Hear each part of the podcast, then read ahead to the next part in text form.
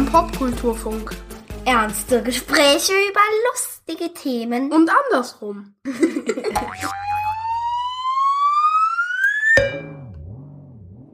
Hallo liebe Menschen, willkommen Sholem Alechem zu einer neuen Ausgabe des Popkulturfunks. Das flockige Sholem Alechem erkläre ich später noch. Einerseits passt es natürlich ins Thema, andererseits habe ich mir tatsächlich dreieinhalb Brocken Jiddisch drauf geschafft. Diesmal geht es um das Jüdische in der Popkultur. Und normalerweise erzähle ich ja hier an dieser Stelle in, in diesen Einführungen immer ein bisschen was zum Thema, worum es im Podcast geht, bringe so die wichtigsten Basics unter und so weiter. Da mache ich mir meistens sehr lange und sehr ausführliche Notizen, an die ich mir dann nur halb halte.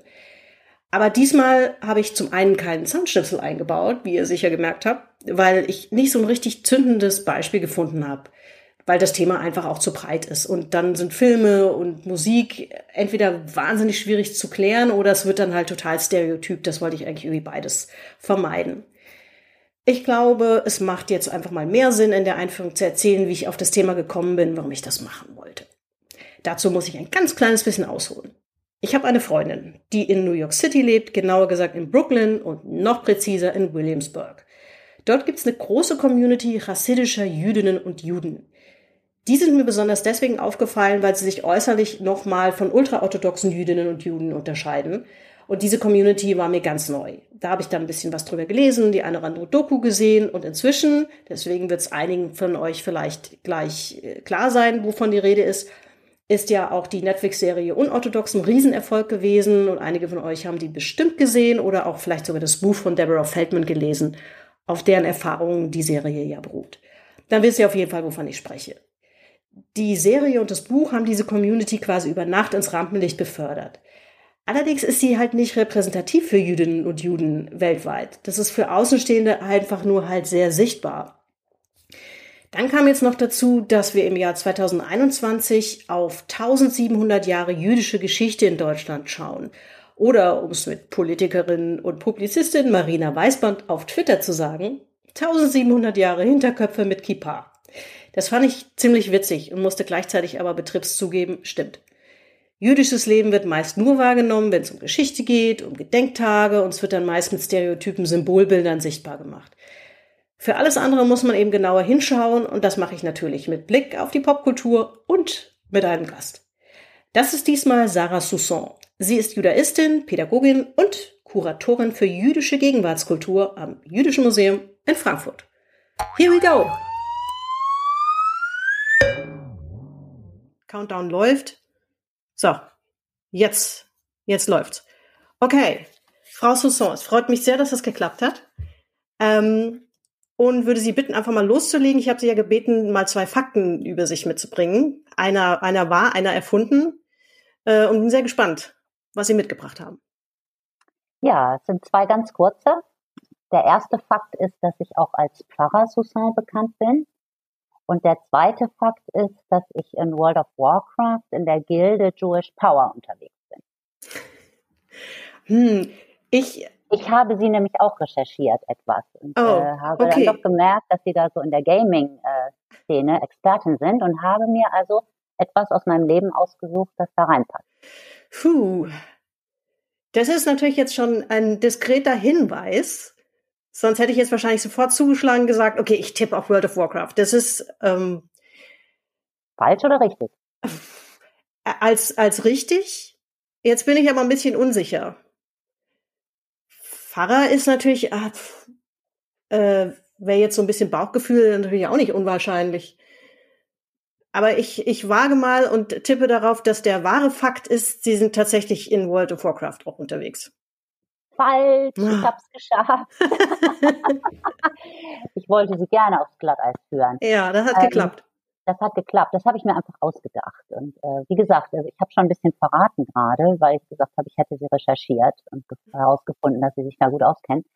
Ähm, ich kenne mich damit überhaupt nicht aus. Ich habe noch nie Videospiele wirklich gespielt, außer ganz früher diese Tennis da auf, auf den Computern, äh, auf den Bildschirmen vom Fernseher. Ich weiß nicht mehr genau, wie das heißt. Mhm. Ähm, aber ich habe Söhne, die da durchaus ähm, Expertisen aufweisen. und habe mir das überlegt und habe dann also meinen jüngeren Sohn, der jetzt 16 wird, gefragt, ob das völlig abwegig ist, wenn ich sowas sage, Gilde und Jewish Power, oder ob das äh, durchaus realistisch sein kann. Und er fand das gut und das war für mich dann, äh, ja, ich habe das also immer nur sekundär mitbekommen, wenn da Nächte durchgezockt wurden in meiner Familie. Nein, also die, die, der erste Fakt ist tatsächlich richtig, äh, wobei das Wort bekannt vielleicht ein bisschen ähm, ja, hoch angesiedelt ist. Ähm, es ist eine Begebenheit. Ich wurde gesucht von jemandem vor langen Jahren, als es also noch kein Internet gab, sondern nur Telefonbücher und eine Telefonauskunft, bei der man anrufen konnte. Ich weiß nicht, ob Sie scheinen mir da fast noch zu jung für zu sein. Nee, da kann ich, äh, also hab noch, die, das habe ich auch noch mitbekommen, ja. Auch noch mitbekommen? Ja. Okay. Ähm, also es hat mich jemand gesucht, wollte meine Telefonnummer herausfinden und rief also bei der Telefonauskunft an und ähm, fragte nach mir und äh, ich war nicht auffindbar. Und irgendwann fragte dann die Telefonistin, ähm, ja, welche Gemeinde denn? Und äh, mein Bekannter sagte, wie welche Gemeinde, war also ganz platt und sagte, ja, für jüdische Gemeinde. Und sagte, ja, ich finde da aber auch keinen Pfarrer Müller. Also was war passiert? Pfarrer Soussan, Entschuldigung, Pfarrer Soussan. Was war passiert?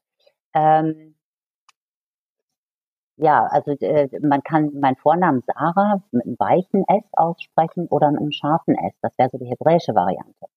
Und ich wurde da halt als Sarah Soussan angefragt. Und das klang für die Telefonistin wie Pfarrer Soussan.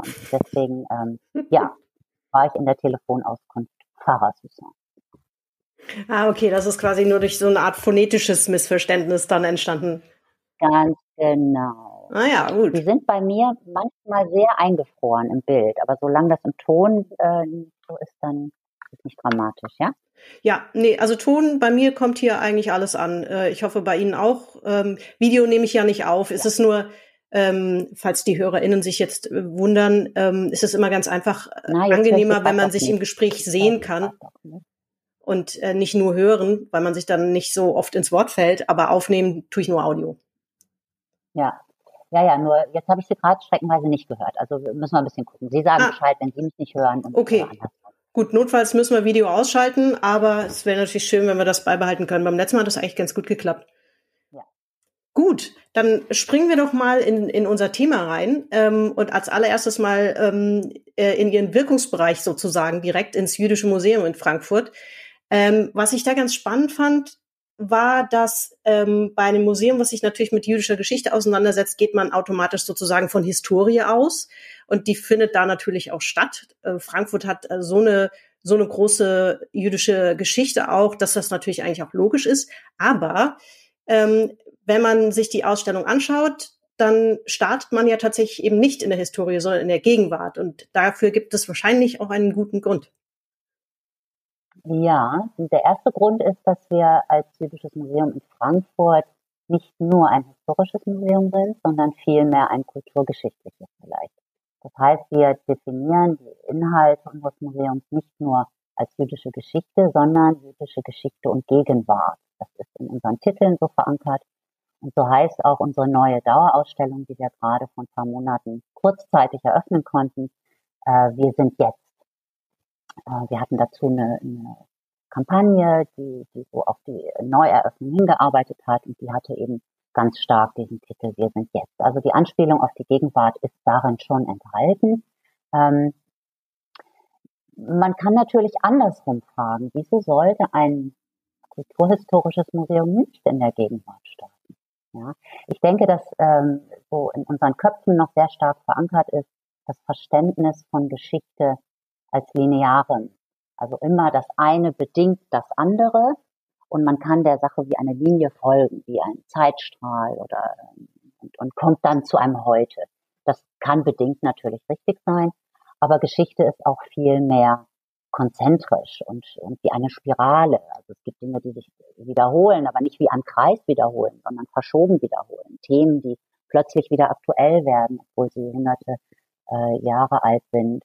Ähm, also das ist so der eine Grund zu sagen, man muss sich auch die, die reiche Geschichte der Juden und Jüdinnen in Frankfurt nicht anhand eines Zeitstrahls erarbeiten. Man kann aber ähm, dazu vielleicht auch noch sagen, dass äh, oft mit Juden, Jüdinnen, jüdisch sein, Judentum, gerade hier in Deutschland, sehr schnell assoziiert wird. Shoah, Trauer und Tod und das ist düster und ähm, von den äh, schrecklicheren, äh, schlimmeren Stereotypen will ich mal gar nicht sprechen. Ähm, und das ist leider natürlich auch ein Bestandteil jüdischer Geschichte hier in Deutschland. Aber ähm, Judentum in Deutschland ist noch viel, viel mehr und vor allen Dingen auch jetzt ist es Gegenwart. Und ähm, Besucherinnen und Besucher und ein Publikum kommen ja aus der Gegenwart. Die Anliegen, die sie haben, sind gegenwärtige Anliegen. Ähm, Dinge sind für sie in der Gegenwart relevant. Und ähm, wir fanden es daher wichtig, in der Gegenwart zu starten, weil auch wir uns dort verorten und eigentlich auch unser Publikum dort verortet. Das Ganze beginnt, wie Sie sagen, erstmal mit einer kleinen Begrüßungsinszenierung. Das ist eine Videoinstallation. Äh, man kommt praktisch aus dem Fahrstuhl, betritt man also die Dauerausstellung und läuft dann an einer Videoleinwand vorbei. Ähm, die äh, Sensoren eingebaut hat. Also da in dem Moment, wo ich dort vorbeigehe, löse ich etwas aus. Das ist also auch äh, interaktiv. Nämlich ich löse aus, dass da, wo ich stehe, eine Person auf mich zukommt äh, und mir Hallo sagt oder Hi, wie geht's? Oder hier geht's lang oder ähm, ja, oder winkt einfach nur. Und ähm, das sind eben sechs Personen, die man dort sehen kann, die, die einen freundlich empfangen, die äh, sie sind vor einer äh, Skyline von Frankfurt ähm, verortet und ähm, ja, kommen aus diesem Frankfurt in den Konturen herausgesprungen zu mir und sagen mir was Nettes und stimmen mich äh, ähm, ja ein, interessiert, jetzt in diese Ausstellung reinzugehen.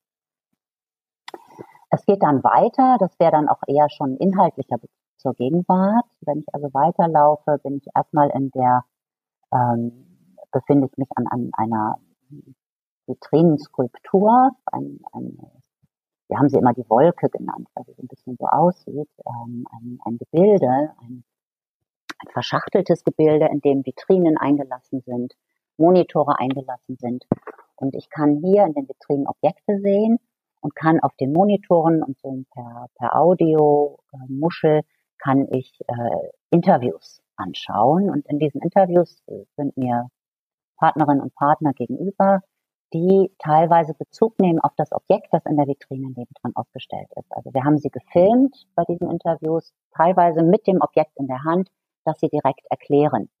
Und ähm, in, in diesem Teil der Ausstellung geht es um Impulse der Gegenwart. Ich sage es mal nur Impulse, weil eine Gegenwart vollständig abzubilden ist utopisch. Ähm, Impulse beinhalten auch, dass es vielfältige Facetten gibt, die man sich herauspicken kann und die man zeigen kann. Das tun wir dort. Und wir ähm, zeigen im weiteren Verlauf dann, wie es so seit 45, seit Kriegsende, seit äh, Ende der Shoah ähm, zu diesen Impulsen vom Heute gekommen ist. Das ähm, erzählen uns die Zeitzeuginnen und Zeitzeugen in den Interviews, ähm, zum Beispiel Professor Korn, Vorstandsvorsitzender der jüdischen Gemeinde hier in Frankfurt, ähm, erzählt von seinen Kindheitserinnerungen, als er als Vierjähriger in dem äh, DP-Camp in Frankfurt-Zeilsheim war. Ähm, DPs waren Displaced Persons, so wurden sie genannt. Also ähm, ja, Heimatlose, die also durch Europa reisten, um, um auszuwandern oder um irgendwo anzukommen oder äh, auch Angehörige zu suchen. Also es waren sehr viele Überlebende dabei, Shoah-Überlebende.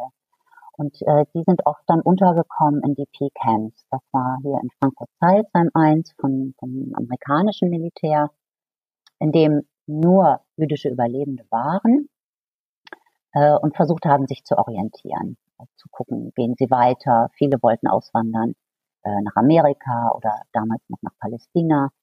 Ähm, Viele haben es gemacht, einige sind geblieben, sind hängen geblieben, ähm, warum auch immer, und äh, sind eigentlich so die Basis äh, der neu gegründeten, damals neu gegründeten jüdischen Gemeinden, auch hier in Frankfurt. Also Professor Korn erzählt von seinen Kindheitserinnerungen, wie er auf den amerikanischen Panzern saß und gespielt hat. Oder wir haben Berichte äh, von den 70er, 80er Jahren, ähm, so die, die Link, aus der linken Studentenszene. Menschen, die damals linke jüdische Studenten und Studentinnen waren und äh, sich eingebracht haben, so in den Nachschwung der Alt-68er-Bewegung und ähm, sich auch eingebracht haben in, in die Diskussionen und Diskurse über damals Israel, Libanon-Krieg, solche Sachen sich durchaus auch auf linke äh, Positionen begeben haben und da dann oftmals wieder Ausgrenzung erlebt haben. Ähm, so, so ganz gehörten sie dann doch nicht dazu. Ja? Ähm, also man kann an diesen Stationen äh, sehr schön aus der Binnenperspektive nachvollziehen, wie es eigentlich zu diesem Heute hier in Frankfurt gekommen ist. Ich denke aber, da ist auch viel dabei, dass sich stellvertretend eigentlich für die Bundesrepublik so sagen ähm, wir haben andere Momente und Stationen im Museum, wo sich Gegenwart manifestiert. Also es zieht sich eigentlich durch. Es ist nicht an einer Station abgehandelt. Ich äh, möchte noch das Beispiel geben des Raumes Ask the Rabbi. Ähm, das ist ein Kaffeeraum, eine Coffee Lounge mit Lounge-Sesseln und einer guten Kaffeemaschine, wo man sich einen Kaffee ziehen kann, hinsetzen kann. Und dann sitzt man äh, wieder gegenüber einer großen Videoleinwand und auf den Kaffeetischchen sind iPads, auf denen man Fragen auswählen kann. Was ist koscher? Ähm, wie ist die Rollenverteilung im Judentum? Zwölf Fragen unterschiedlichster Art. Und die werden einem beantwortet von Frankfurter Rabbinern und einer Rabbinerin auf dieser Videoleinwand, fünf Stück, äh, aus sehr unterschiedlichen Perspektiven. Es können unterschiedliche religiöse Perspektiven sein, aber es können auch unterschiedliche persönliche Perspektiven sein. Also wir haben sie auch zum Beispiel nach ihrem Lieblingsort in Frankfurt gefragt oder ähm, wir haben sie gefragt, warum sie Rabbiner geworden sind oder Rabbinerin. Und ähm, diese Station äh, zeigt eine Facette von jüdischer Gegenwart, die vielleicht auch religiös äh, basiert ist, aber eben nicht nur. Sie lässt einen auch in jüdisches Gemeindeleben reinblicken und sie lässt einen auch jüdische Auseinandersetzung, religiös-jüdische Auseinandersetzungen mit ethischen Themen ähm, nachvollziehen. Also auch in diesem Raum passiert viel Gegenwart. Oder ähm, wir haben die Judaica-Abteilung, eine reichhaltige Judaica-Sammlung, also jüdische ähm, Ritualgegenstände, ähm, die zum großen Teil sehr alt sind. Äh, und wir haben oftmals diesen alten Gegenständen ein modernes gegenübergestellt. Also in der Ausstellung zu sehen. Ähm, zum Beispiel äh, ein Chanukka-Leuchter, der ist vielleicht vielen bekannt, ein acht- bzw. neunarmiger Leuchter, der zum Chanukka-Fest benutzt wird und jeden Abend eine Kerze mehr drauf angezündet wird. Und die haben so die klassische Form, die meisten, die man vielleicht kennt, so mit acht Armen, in dieser Form der Menorah. Ähm, und wir haben unseren Beispielen, unseren historischen Beispielen, einen modernen Chanukka-Leuchter gegenübergestellt, eines israelischen Künstlers, der durchaus benutzt werden kann. Also auch da sehen wir Ausdrucksformen von Gegenwart an solchen Kultgegenständen. Oder ein Raum zur äh, zeitgenössisch jüdisch, äh, jüdischen Auseinandersetzung mit religiösen Themen. Dort äh, sind Fotos vom Berliner israelischen Fotokünstler Benjamin Reich zu sehen zum Beispiel die sich mit äh, Themen äh, auseinandersetzen, die ihn heute bewegen und, und eine religiöse Basis haben. Also sie werden bei uns im Museum überall Gegenwart finden, aber sie finden natürlich auch Geschichte, das ist klar. Ja, ich, ähm, Sie haben ganz viel erwähnt, was ich mir auch gerade erst angeguckt habe. Es ist mir gelungen, gelungen zwischen zwei Lockdowns sozusagen vorbeizukommen, zumindest mal die Dauerausstellung mir anzuschauen.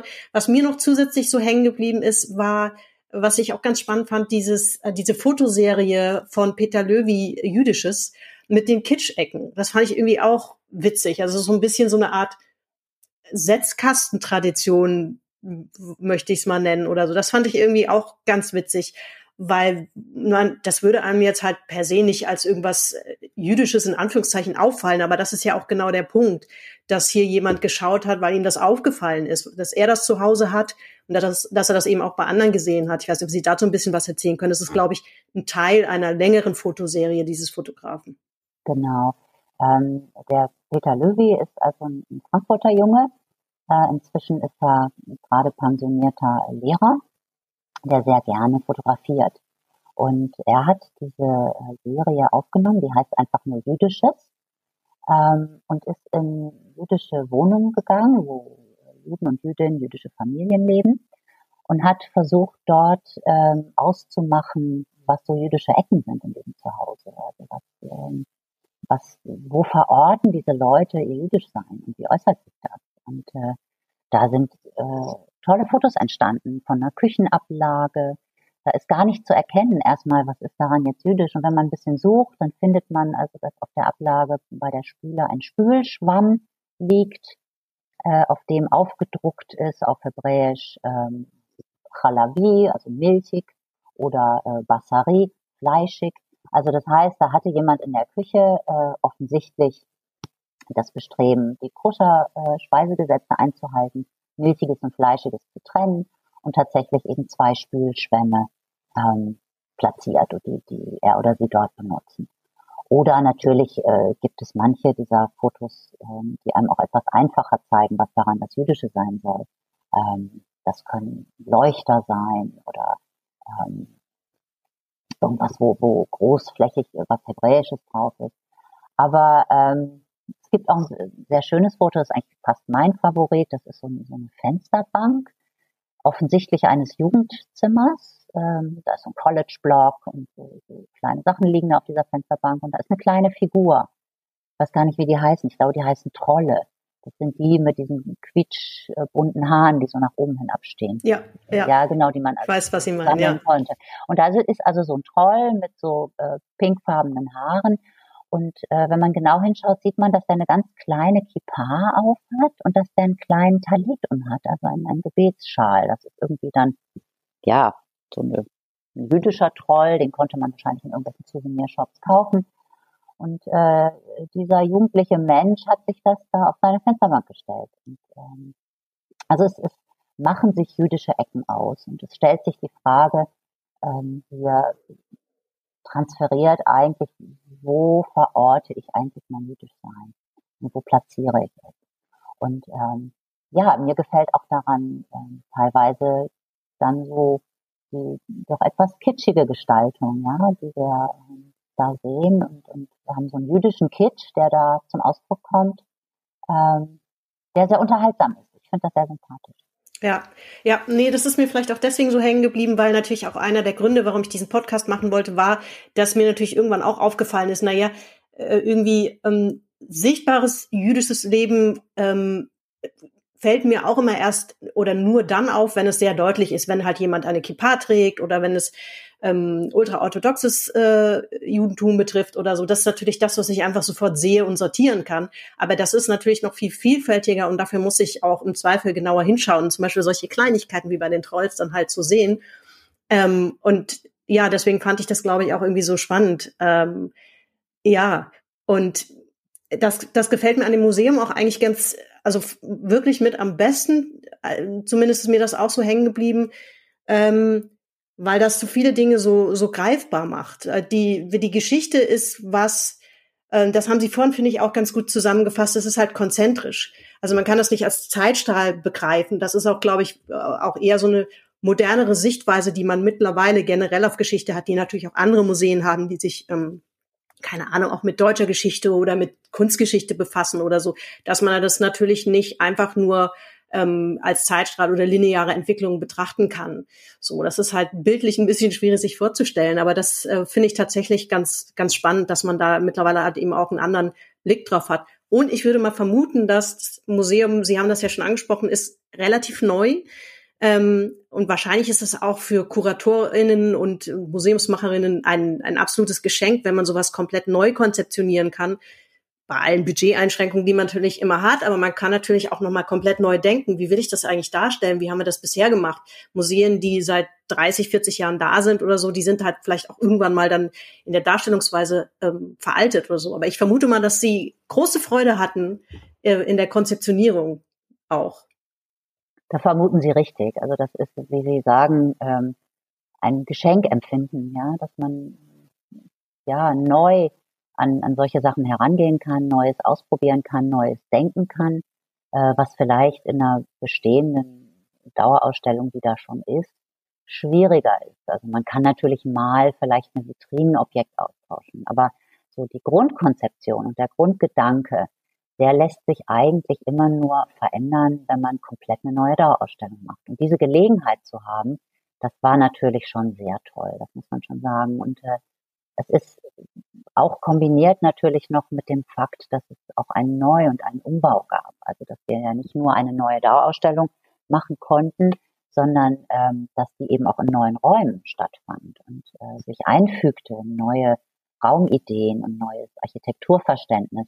Ähm, das kommt da noch zusammen und ich finde, das ist sehr gut gelungen. Also unsere Inhalte auch mit dieser luftigen, hellen, großen, neuen Architektur zu verbinden. Was ich mir jetzt leider noch nicht anschauen konnte, dass ich habe tatsächlich, wir haben total, die war glaube ich auch zu, die äh, die Wechselausstellung jetzt, ne, die hatte gar nicht offen. Ähm, das hätten wir wahrscheinlich auch gar nicht geschafft, weil wir haben total unterschätzt, wie lange wir tatsächlich in der Dauerausstellung verbringen, weil die wirkt auf den ersten Blick an vielen Stellen sehr reduziert. Also es ist nicht überlastet mit wahnsinnig vielen Texttafeln oder so irgendwas. Und trotzdem kann man sich halt wahnwitzig lange überall aufhalten, wenn man sich natürlich irgendwie Filme anguckt. Gibt ja auch diverse Mitmachdinge, ähm, dass man sich halt quasi mit so einer Karte quasi an bestimmten Stationen Schnipsel, Audioschnipsel, Videoschnipsel auf eine Karte, wie auf so eine Art Karte laden kann. Das ist natürlich nur eigentlich eine Verlinkung und die kann man mit einem Code, ich beschreibe das jetzt mal nur ganz kurz, mit einem Code zu Hause online wieder abrufen, um sich dann vielleicht nochmal irgendwie Rezepte anzugucken oder nochmal irgendwie was länger anzuschauen oder so. Wir haben, glaube ich, wirklich dreieinhalb Stunden oder so verbracht. Die Wechselausstellung, die aktuelle hätten wir wahrscheinlich gar nicht mehr geschafft. Ähm, die ist aber noch da und die wird uns auch erhalten bleiben, wenn wir dann vielleicht hoffentlich im Mai oder im Sommer wieder kommen können. Ähm, aber vielleicht können Sie zumindest mal kurz erzählen, die heißt die weibliche Seite Gottes, wenn ich das jetzt richtig in Erinnerung habe, ähm, was da im, also das Kernthema äh, oder das Thema dieser Ausstellung ist. Ja, ja, Sie äh, haben recht. Sie konnte natürlich auch nur kurzzeitig geöffnet sein und ähm, äh, ja, wir hoffen auch alle, mit Absinken dieser Pandemie auch möglichst schnell dann das Museum wieder geöffnet werden kann und eben auch diese Ausstellung angeschaut werden kann. Denn das ist wirklich auch ästhetisch eine wunder, wunderschöne Ausstellung. Ähm, es gibt ein bisschen zu sehen online. Also wir haben äh, in digitalen Formaten versucht, das ein bisschen aufzufangen, diese Schließung. Also es gibt, äh, gibt Zoom-Führungen dadurch. Es äh, gibt auf unserem YouTube-Kanal ähm, Erklärungsvideos aus der Ausstellung heraus zu bestimmten Themen, damit man so ein bisschen wenigstens was mitbekommen kann. Ähm, also der, die Ausstellung hat eigentlich zum Inhalt ähm, die Tatsache, dass es im alten Orient eigentlich üblich war, auch weiblichen Gottheiten zu huldigen. Und irgendwann ähm, trat eben die Vorstellung dann einer weiblichen Seite des einen Gottes in den Vordergrund. Also irgendwann verschwanden diese weiblichen ähm, äh, Göttinnen und ähm, es war ein Gott, ob nun männlich oder nicht, sei mal dahingestellt. Ähm, also das wird hier thematisiert, so ein bisschen die kulturgeschichtliche Entwicklung anhand von archäologischen Funden, Figurinen zum Beispiel von äh, Göttinnenfiguren aus dem damaligen alten Orient. Ähm, rituelle Gegenstände, Bilder, Schriften, äh, in denen irgendwo noch Spuren zu sehen sind von, diesem, von dieser Weiblichkeit. Also im Endeffekt verbindet die Ausstellung kulturhistorische Spuren von diesen weiblichen Elementen in diesen Gottesvorstellungen ähm, der drei monotheistischen Religionen mit Darstellung auch in der bildenden Kunst. Also es sind dem ähm, zeitgenössische Kunstwerke gegenübergestellt oder an die Seite gestellt, um um da einige Sachen nochmal aus einer anderen Perspektive betrachten zu können. Ähm, ein Beispiel dafür, was mir besonders gut gefällt, ist ein Torahmantel von der britischen Künstlerin Jacqueline Nichols, der heißt Maternal Torah. Ähm, eine Torahrolle, muss man wissen, ist eingekleidet. In, äh, hier im, im, europäischen Kulturraum in einem meist Samtmantel oder so ein, ein, ein Stoff, ein Textil, das um die geschlossene Torahrolle herumgewickelt oder drüber gestülpt wird, auch um es zu schützen natürlich, die Rolle. Und ähm, das nennt man ein Torahmantel. Und diese Künstlerin hat solch einen Torahmantel gestaltet, aber ähm, ja, in, so in Form einer weiblichen Corsage. In einem sehr schönen, leichten, durchscheinenden Material. Das ist auch ganz exquisit gearbeitet. Ähm, und äh, bei ihr ist so ein bisschen die Idee dahinter, sie setzt sich sehr auseinander mit ihren religiösen Vorstellungen, aber auch mit feministischen Ideen, also versucht das zu verbinden. Und ähm, es gibt so die klassisch traditionell jüdische Vorstellung, dass ähm, die Torah an sich ist ein Sinnbild für die Lehre und die Lehre an sich ist der Mutter ähm, beigeordnet. Ja, es gibt so einen Ausspruch, verlasse nicht die Lehre deiner Mutter.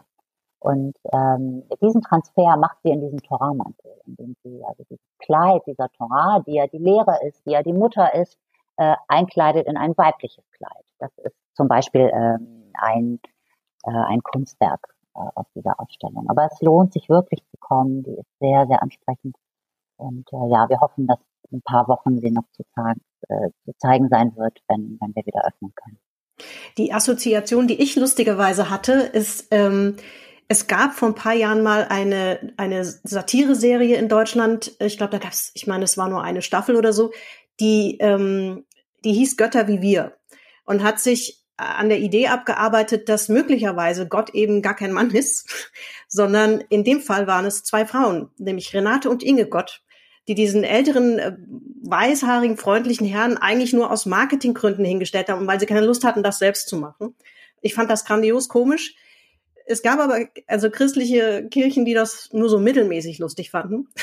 Ja, also da gab es eine wahnsinnige Menge an Kritik daran, wobei ich die Idee eigentlich fantastisch fand, weil wer, wer sagt das, dass das dem gleichen Vorstellungen entsprechen muss, wie wir sie haben, ist, beobachten Sie sowas auch? Gibt es auch tatsächlich so von meinetwegen konservativen jüdischen Communities an, an so einer Ausstellung wieder ihren Kritik oder ist das Bild da ganz anders auf, auf Weiblichkeit?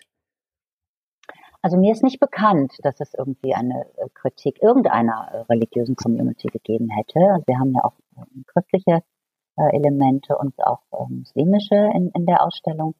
Ähm, ich denke, es kommt natürlich auch ein bisschen drauf an. Ne? Also ich, ich glaube, dass grundsätzlich die jüdische Haltung zu Komik und Satire und ähm, einem witzigen Umgang mit Dingen, ähm, ein Humor, eher sehr offen und entspannt ist, auch mit religiösen Themen. Das zeigt, zeigen auch innerjüdische Witze, die also zum Teil sehr respektlos über verschiedene Dinge gemacht werden, auch religiöse Themen gemacht werden und man lacht sich darüber kaputt. Ja, also es ist nicht so, äh, anscheinend ist man dort nicht so empfindlich zu sagen, Humor ähm, hätte, würde keinen Respekt zeigen für irgendwas. Manchmal ist es natürlich so. Also es gibt natürlich schon Beispiele, die als Satire äh, bezeichnet werden, die aber dann zum Teil schon antisemitische äh, Grundstrukturen haben, wie wir in den letzten äh, Monaten Diskussionen merken konnten. Aber wenn es um religiöse Inhalte geht, ist da, glaube ich, so die, die jüdisch-religiöse Welt ziemlich entspannt. Also mir ist nicht bekannt, dass es irgendwie an uns Kritik herangetragen worden wäre. Ich wüsste auch ehrlich gesagt nicht so ganz warum, weil ich finde, zu keinem Zeitpunkt ähm, wird dort respektlos mit irgendwas umgegangen. Ganz im Gegenteil. Das ist sehr mhm. feinfühlig, das ist sehr, ähm, auch, auch etwas sehr ästhetisch zu gestalten, ist ja auch schon ein Ausdruck von Respekt und von Sensibilität. Und ich finde, das ist äh, dem Jüdischen Museum dort sehr gut gelungen und ähm, kann also nur empfehlen, da diese Spuren nachzuverfolgen. Ja, ja, das Beispiel, was ich jetzt gebracht habe oder den Vergleich, ich fand das offen gestanden, offen gestanden jetzt auch gar nicht respektlos als Satire, sondern tatsächlich eine interessante Idee. Natürlich war die satirisch umgesetzt, aber wie gesagt, da gab es schon konservative christliche ähm, Gruppierungen, die das nicht so als äh, die sich da sehr angegriffen gefühlt haben. Ich, ich fand es auch nicht respektlos und ich habe eine, eine lupenreine katholische Sozialisierung durchlaufen. Also ähm, also aber das, das heißt ja nicht, dass ich mich nicht äh, mit solchen satirischen Dingen irgendwie auseinandersetzen würde und das als das sehe, was es ist. Eine interessante Idee.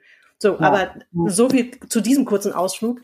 Ähm, Wechselausstellung, wir hoffen, dass wir sie, dass wir sie bald nochmal zu sehen bekommen. Aber vielleicht einen kleinen Blick in die Zukunft. Was wären denn so ähm, vielleicht auch Wunschthemen, wo Sie sagen würden, das würde ich wahnsinnig gern mal machen, weil die Wechselausstellung ist ja wahrscheinlich auch immer eine Gelegenheit, halt über das hinauszugehen, was eben in der Dauerausstellung passiert, weil da wird man wahrscheinlich nicht so wahnsinnig viel dran verändern. Aber es gibt ja immer auch aktuelle Themen, die man gerne umsetzen würde und man sagt, das, das, das liegt unbedingt, das möchte ich unbedingt mal machen. Gibt es da irgendwas, wo Sie sagen, so, das wäre so mein Lieblingsthema, was ich gerne mal umsetzen würde, was vielleicht auch dazu kommt? Ja, also ähm, das ist ein bisschen auch immer so eine Frage von, wie weit plant man im Voraus. Ähm, Im Moment planen, ja äh, alles äh, nur ja, so auf Sicht, ne? Ja, schon, ne? Aber natürlich ist so eine Ausstellung von, von der Anfangsidee bis zur Eröffnung ein sehr langer Prozess. Also das äh, ist in ein paar Monaten nicht zu machen. Das sind also zwei, drei Jahre, die man im Vorfeld daran schon arbeiten muss. Das heißt, ähm, tagesaktuelle Themen müssen natürlich dann, wenn, wenn das in Ausstellungsvorhaben gedacht werden soll, äh, auch in zwei, drei Jahren, wenn sie dann eröffnet werden, noch Bestand haben. Es gibt eben aber auch andere Tools der, der Vermittlung von tagesaktuellen Themen, ähm, die man anbringen kann, ohne dass man das in einer Wechselausstellung äußert. Sie machen Beispiel, sehr viel digital ja auch, ne? Absolut, sehr viel digital. Wir haben uns befasst, äh, gerade aus dem aus, aus meinem Bereich der jüdischen Gegenwartskulturen und auch der Beobachtung der jüdischen Gegenwart mit dem ähm, mit jüdischen Perspektiven auf den Anschlag in Halle. Ähm, haben einen Blog dazu geschrieben, ähm, Social Media äh, Beiträge formuliert.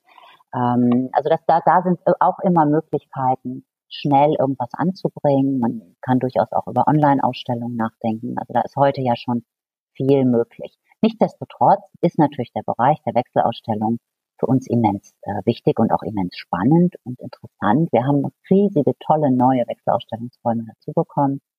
Und äh, so ist auch der Plan auf die nächsten Jahre schon ganz konkret. Also es wird ähm, im Anschluss an die weibliche Seite Gottes wird äh, eine Ausstellung eröffnet, die heißt Unser Mut.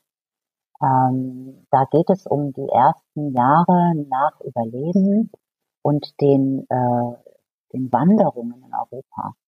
Also ähm, verschiedene Orte und Städte sind herausgesucht worden und man, man guckt ein bisschen drauf, wie hat sich dort vor Ort in den ersten Jahren jüdische Migration auch der Überlebenden gestaltet, wie ist es weitergegangen, wie hat sich das kulturell geäußert.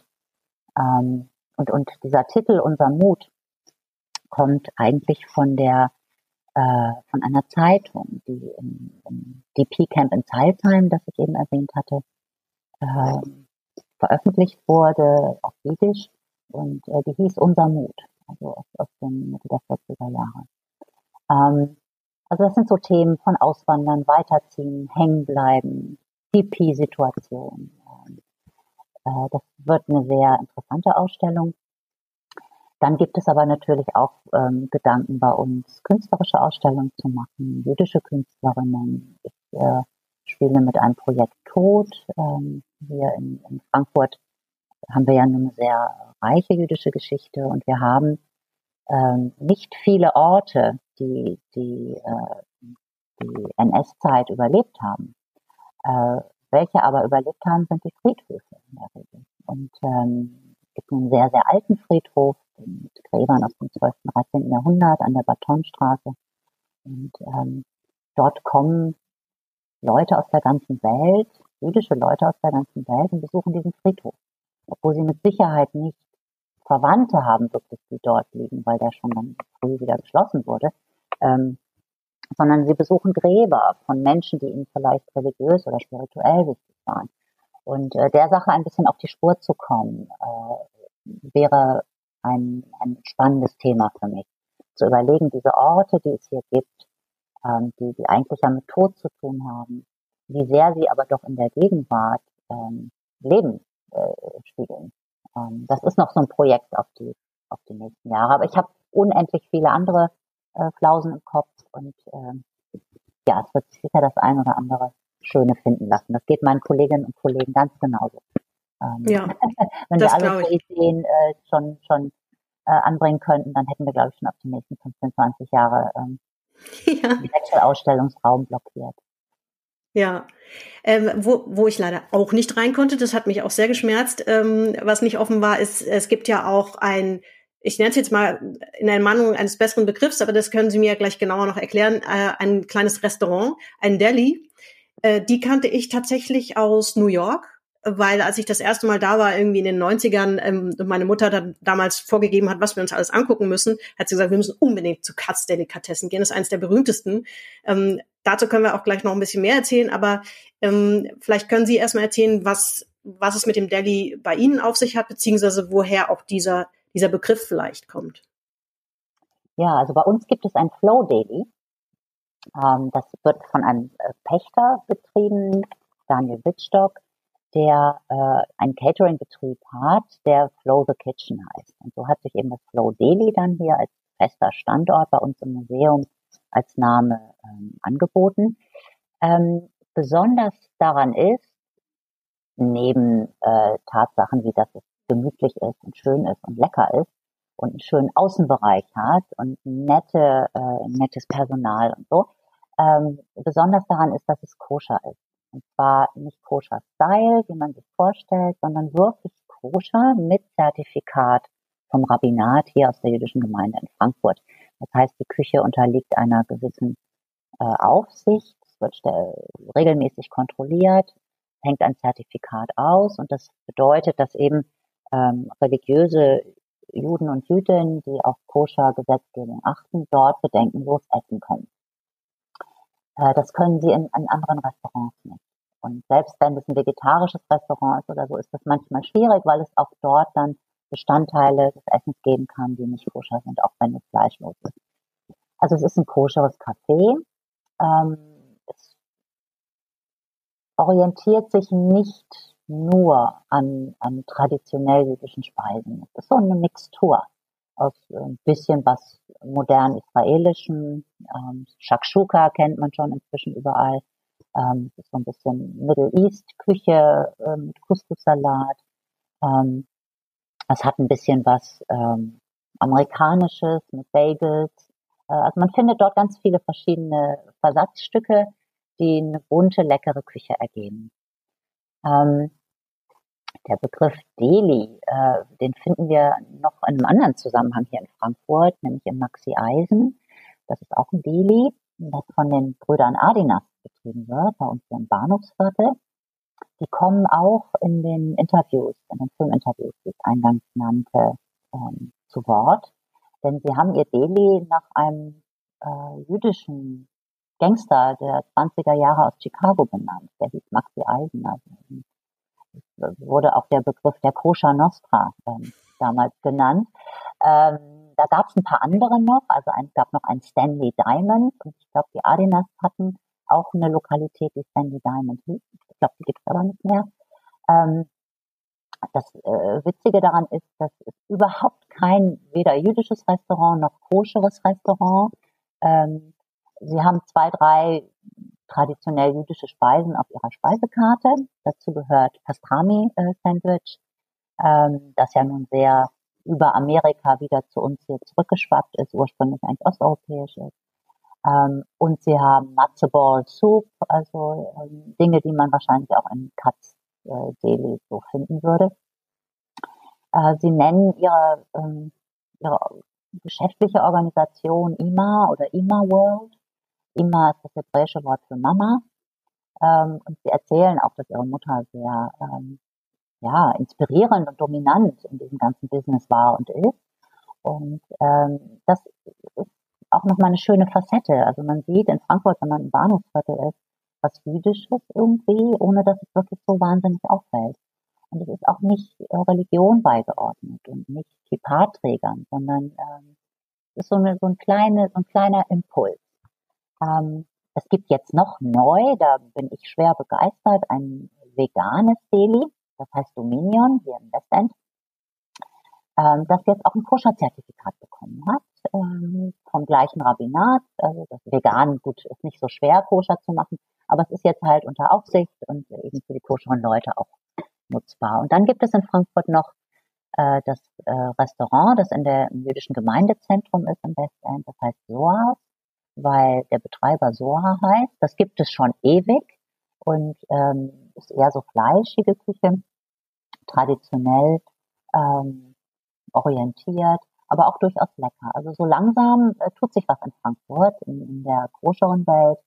Ähm, ja, und die Kulinarik ist ja eh so ein bisschen teilweise israelisch angehaucht, äh, teilweise mh, hm, von, von jüdischen Speisetraditionen inspiriert. Man findet viel mehr inzwischen über Kochbücher, neue Kochbücher, hippe Kochbücher, Also ich weiß nicht, ob man es schon Hype nennen kann, aber das Thema Kulinarik und, und äh, Judentum ähm, rückt doch sehr ins Bewusstsein immer mehr. Ja, den Eindruck habe ich auch, dass da gerade auch eine Menge bewegt. Und das ist mir auch tatsächlich, ähm, ich habe nicht nur die Serie ähm, Unorthodox gesehen oder Unorthodox von Deborah Feldman, sondern auch das Buch gelesen und da geht es wahnsinnig viel um Essen. Das ist wirklich sehr appetitanregend an diesen Stellen, weil sie halt, ich finde, also die, abgesehen davon, dass sie eine wirklich sehr, sehr gute Autorin ist, finde ich, mit einem sehr guten Stil, ähm, beschreibt sie halt wahnsinnig lebendig auch die, die Kochkünste von ihrer Großmutter, die ja auch von äh, europäischen Juden abstammt, ähm, was ja auch die Natur dieser ganzen chassidischen Community eben auch ausmacht. Oder will ich jetzt gar nicht so drauf eingehen, aber da ist Essen tatsächlich auch ein wahnsinnig großes Thema und ähm, extrem vielfältig. Relativ fett, würde ich aus heutiger Sicht sagen. Nicht unbedingt was ähm, immer für Menschen, die auf ihre Linie achten, aber es klingt wahnsinnig lecker irgendwie. Also da hatte ich ja. schon das Gefühl, dass, dass es schon auch sozusagen eine, ein, ein gewisses Fable für, für Esskultur gibt, so die vielleicht sich überall ich denke, durchziehen. Ich denke, dass in dem Moment, ähm, wo Judentum praktiziert wird, es automatisch mit Essen zu tun hat. Ja, also eine, eine jüdische Praxis beinhaltet ja zum Beispiel äh, das Feiern der jüdischen Feiertage. Und ähm, ähnlich wie es vielleicht auch im, im Christentum ist oder im Islam sicher auch, dass manche Feiertage und manche Speisen halt begangen werden. Und da es nun im Judentum äh, sehr viele Feiertage gibt, also alle paar Wochen ist irgendwie einer gefühlt, ähm, ist, ist da auch viel mit Essen im Gange und, und äh, es entsteht viel Atmosphäre über Essen. Das ist sowieso eine sehr äh, sinnlich gelebte Religion. Ne? Sie haben ja gesagt, Sie waren bei uns glücklicherweise in der Neundauer-Ausstellung Sie haben vielleicht eben die Judaika-Abteilung gesehen, die orientiert sich an den, auch an den sinnlichen Erfahrungen, die man mit diesen, ähm, mit diesen Kultgegenständen machen kann. Und eine davon ist wirklich Essen. Und ähm, ja, dass das so fett ist oft, ich denke, das hat eher mit dem regionalkulturellen Raum zu tun, nämlich mhm. Osteuropa. Äh, ich kenne das aber auch aus der orientalisch-jüdischen Küche. Also auch da wird mit, ähm, ich habe ein marokkanisch-jüdisches Kochbuch und da wird sind die Angaben von Olivenöl in Gläsern äh, zur Speise. Ja, also ähm, ja. ja. Vielleicht ist so gute Küche braucht anscheinend viel Fett. Ja, ja, da sind, äh, wie gesagt, das sind, glaube ich, ungarische Wurzeln, die ähm, Deborah Feldmans Großeltern eben haben. Und das ist natürlich davon beeinflusst. Und ich, so ungarisch-polnische Küche, die ist einfach auch, natürlich auch teilweise ähnlich wie die deutsche. Ähm, je gut bürgerlicher das wird sozusagen, gibt es eine gewisse Tendenz dazu, dass das eher fett ist, glaube ich. So, von daher ist das gar kein ähm, Spezifikum, Spezifikum vielleicht. Aber es ist, wie gesagt, ist mir aufgefallen, da ging es unglaublich viel um Essen, aber mit Essen verbindet man natürlich auch einfach ähm, auch Nostalgie. Das ist ja auch was, was woran man sich dann einfach vielleicht auch erinnert.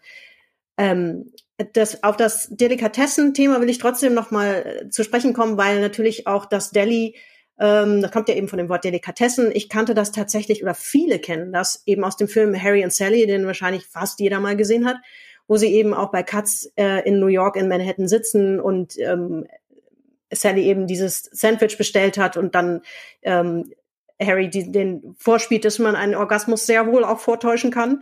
Äh, und das, es gibt auch, glaube ich, diesen Tisch inzwischen, der wird, der wird auch in, bei Katz dann entsprechend natürlich heute als Werbung benutzt. So hier, hier wurde diese Szene gedreht und so weiter. Von daher weiß fast jeder, was Katz Delikatessen ist. Es gibt noch ein paar andere berühmte in den USA, in amerikanischen Großstädten, aber das ist wahrscheinlich das berühmteste. Ehrlich gesagt, mich hat die Karte damals, als ich das erste Mal da war, ein bisschen überfordert. Aber New York ist ohnehin ein bisschen überfordert, von daher ist das auch nicht, nicht ungewöhnlich. Aber ähm, das ist so ein bisschen jetzt meine mega elegante Überleitung in Richtung Popkultur, weil mir eben dann, wie gesagt, schon aufgefallen ist, wie viel mehr ja jüdisches in, in Popkultur drinsteckt, die ich halt natürlich einfach auch nicht unbedingt wahrgenommen habe, weil ich ja eine andere Perspektive, einen anderen Background habe oder so. Und das ist zum Beispiel auch bei The Big Lebowski der Fall gewesen. Da haben sie mir ja schon im Vorgespräch gesagt, den haben sie noch nicht gesehen. Ähm, der ist ja jetzt auch schon ein bisschen älter, der ist aus den 90ern und der hat sich aber sein Publikum wohl tatsächlich auch spät erst erobert, so viel über DVD, VHS, Leih und so weiter. Und es gibt wohl auch, ich habe einen Artikel gefunden in der Haaretz, ich weiß nicht, ob ich die Zeitung richtig ausspreche, wahrscheinlich nicht, ähm, oh, berühmte oh, große israelische Tageszeitung, die äh, haben darüber einen Artikel gebracht ähm, und haben ein paar Filmkritiker Kritikerinnen äh, befragt nach ihrer Einschätzung von diesem Film damals und heute. Und die meisten mussten zugeben, dass sie ihn damals eigentlich unterschätzt haben und den wahnsinnig albern oder blöd fanden und dann erst später festgestellt haben, wie smart der doch eigentlich war. Also gar nicht mal die, halt, die, die Handlung, sondern der war halt unglaublich komisch. Man kann das nicht gut beschreiben. Das ist so, der hat halt ganz ulkige Charaktere drin, unter anderem eben auch Walter, den, äh, der eigentlich, glaube ich, konvertiert ist zum Judentum, der eigentlich ständig wütend ist, sich maßlos ständig über irgendwas aufregt und sich vor allen Dingen fürchterlich aufregt, weil sein geliebtes Bowling-Turnier, das Finale, an einem Samstag angesetzt wird. Und er brüllt dann wutentbrannt, dass er sei halt Schomer äh, Schabes, fucking Schomer Schabes, sagt er, glaube ich. Hm, ich weiß gar nicht, wie das im Deutschen übersetzt wird. Ich habe mir den Film neulich tatsächlich noch mal im englischen Original angeguckt und ähm, habe halt dann auch in dieser ähm, im Zuge dieser Recherche gelesen, dass das wohl für viele so ein bisschen so ein Punkt war, wo sie das Gefühl hatten, dass irgendwie dieses Jüdischsein eben auch ein Stück weit in der Popkultur angekommen ist, auf eine ganz ganz andere Art und Weise als äh, geschichtliche Betrachtung und Shoah und Diaspora und so weiter und so fort. Und dass das natürlich auch ganz wohltuend ist, weil, weil eine Kultur sich ja nicht immer über die Vergangenheit definieren möchte, sondern die ist ja, die ist ja, wir sind jetzt, Sie haben es ja schon angesprochen, ist ja auch irgendwie der, der, der Ansatz des Museums, einfach auch zu zeigen, wie es, wie es heute stattfindet. Also der Film hat sich so ein bisschen über die Jahre dann halt auch eine Kultgemeinde ähm, oder so eine Fangemeinde ähm, erobert sozusagen. Und das fand ich irgendwie ganz spannend, weil mir das, als ich den zum ersten Mal gesehen habe, fand ich den tatsächlich auch nicht lustig. Ich habe wirklich gedacht, was ist das denn? Das ist ein wirklich seltsamer Humor und also ich weiß auch nicht. Man merkt, dass sich das, dass sich da Menschen offenbar wirklich einfach ausgetobt hatten. Die hatten einfach Lust dran, so einen schrägen Film zu machen mit sehr schrägen Charakteren und und keiner wirklich ja, relevanten Handlung, ja, sage ich jetzt mal. Die Coen-Brüder, äh, ja, zeichnen sich ja auch ein bisschen dadurch aus, ne, ja. Schrägheit und so ähm, auffallen. Also ähm, als sie mir den Film genannt haben, habe ich äh, meinen Mann gefragt, ob er ihn gesehen hat. Er sagte nein, aber er will unbedingt. Also ich denke, das ist demnächst auf dem Programm. Ist gesetzt. Ist gesetzt, ja. Ich fände es auch wahnsinnig interessant, wie man also schon mehr fucking Shabbos übersetzen würde. Shabbos ist klar, ist Shabbat. Äh, fucking ist auch klar. Shomer ist hebräisch, ähm, bedeutet eigentlich, ähm, in Englisch sagt man observant, ja, also einzuhalten den Schabbat, jemand, der Shomer Shabbat ist, ist eine, eine Bezeichnung für, für, für einen selbst, ich bin Shomer Shabbat, heißt, ich halte den Shabbat nach traditionellen Vorstellungen und Regeln ein.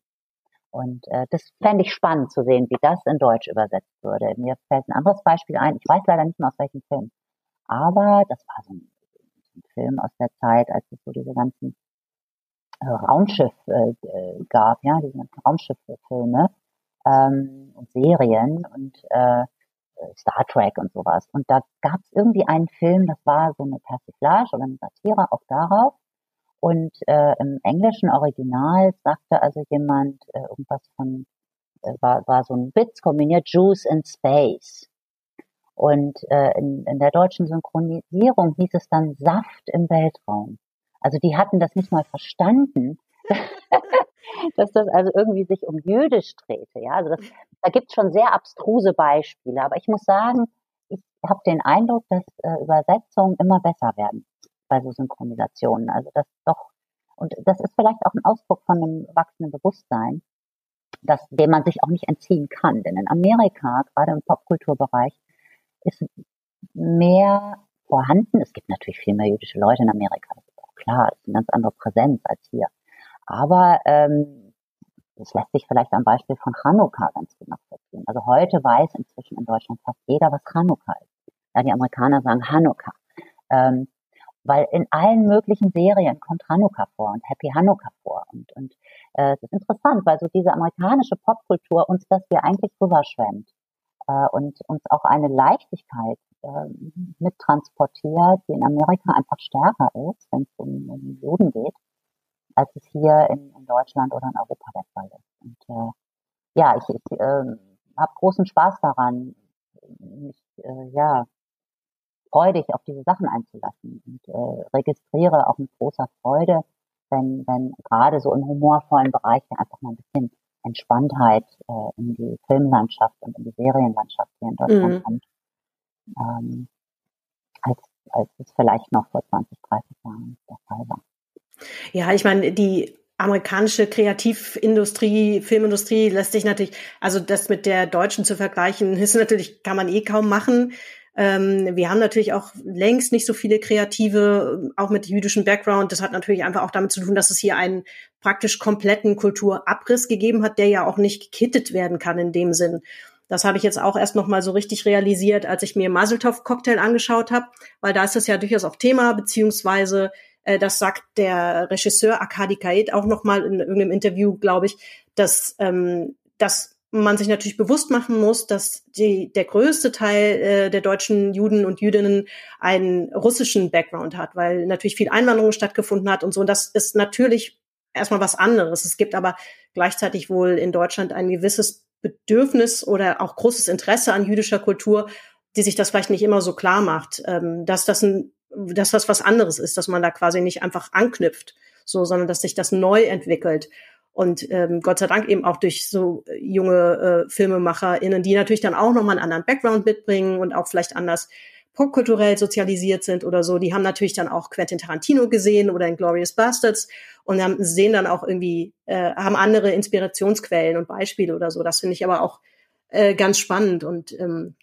ja, aber wie gesagt, der Vergleich natürlich mit den USA, den kann man jetzt nicht direkt immer machen. Das wäre auch an vielen Stellen natürlich unfair in, in, insofern. Aber trotzdem ähm, müssen wir ja drauf gucken, weil, weil da popkulturell eben so viel passiert. Und Dinge, die vielleicht nicht so offensichtlich sind, die mir jetzt auch erst eben bei der Recherche aufgefallen sind, sind so Kleinigkeiten halt auch oft. Also dass zum Beispiel Spocks vulkanischer berühmter Gruß, dass der inspiriert ist von dem aaronitischen Segen in der Synagoge, war mir halt neu. Also das ist wahrscheinlich zur Trivia wissen, was Star Trek-Fans äh, sicherlich haben werden.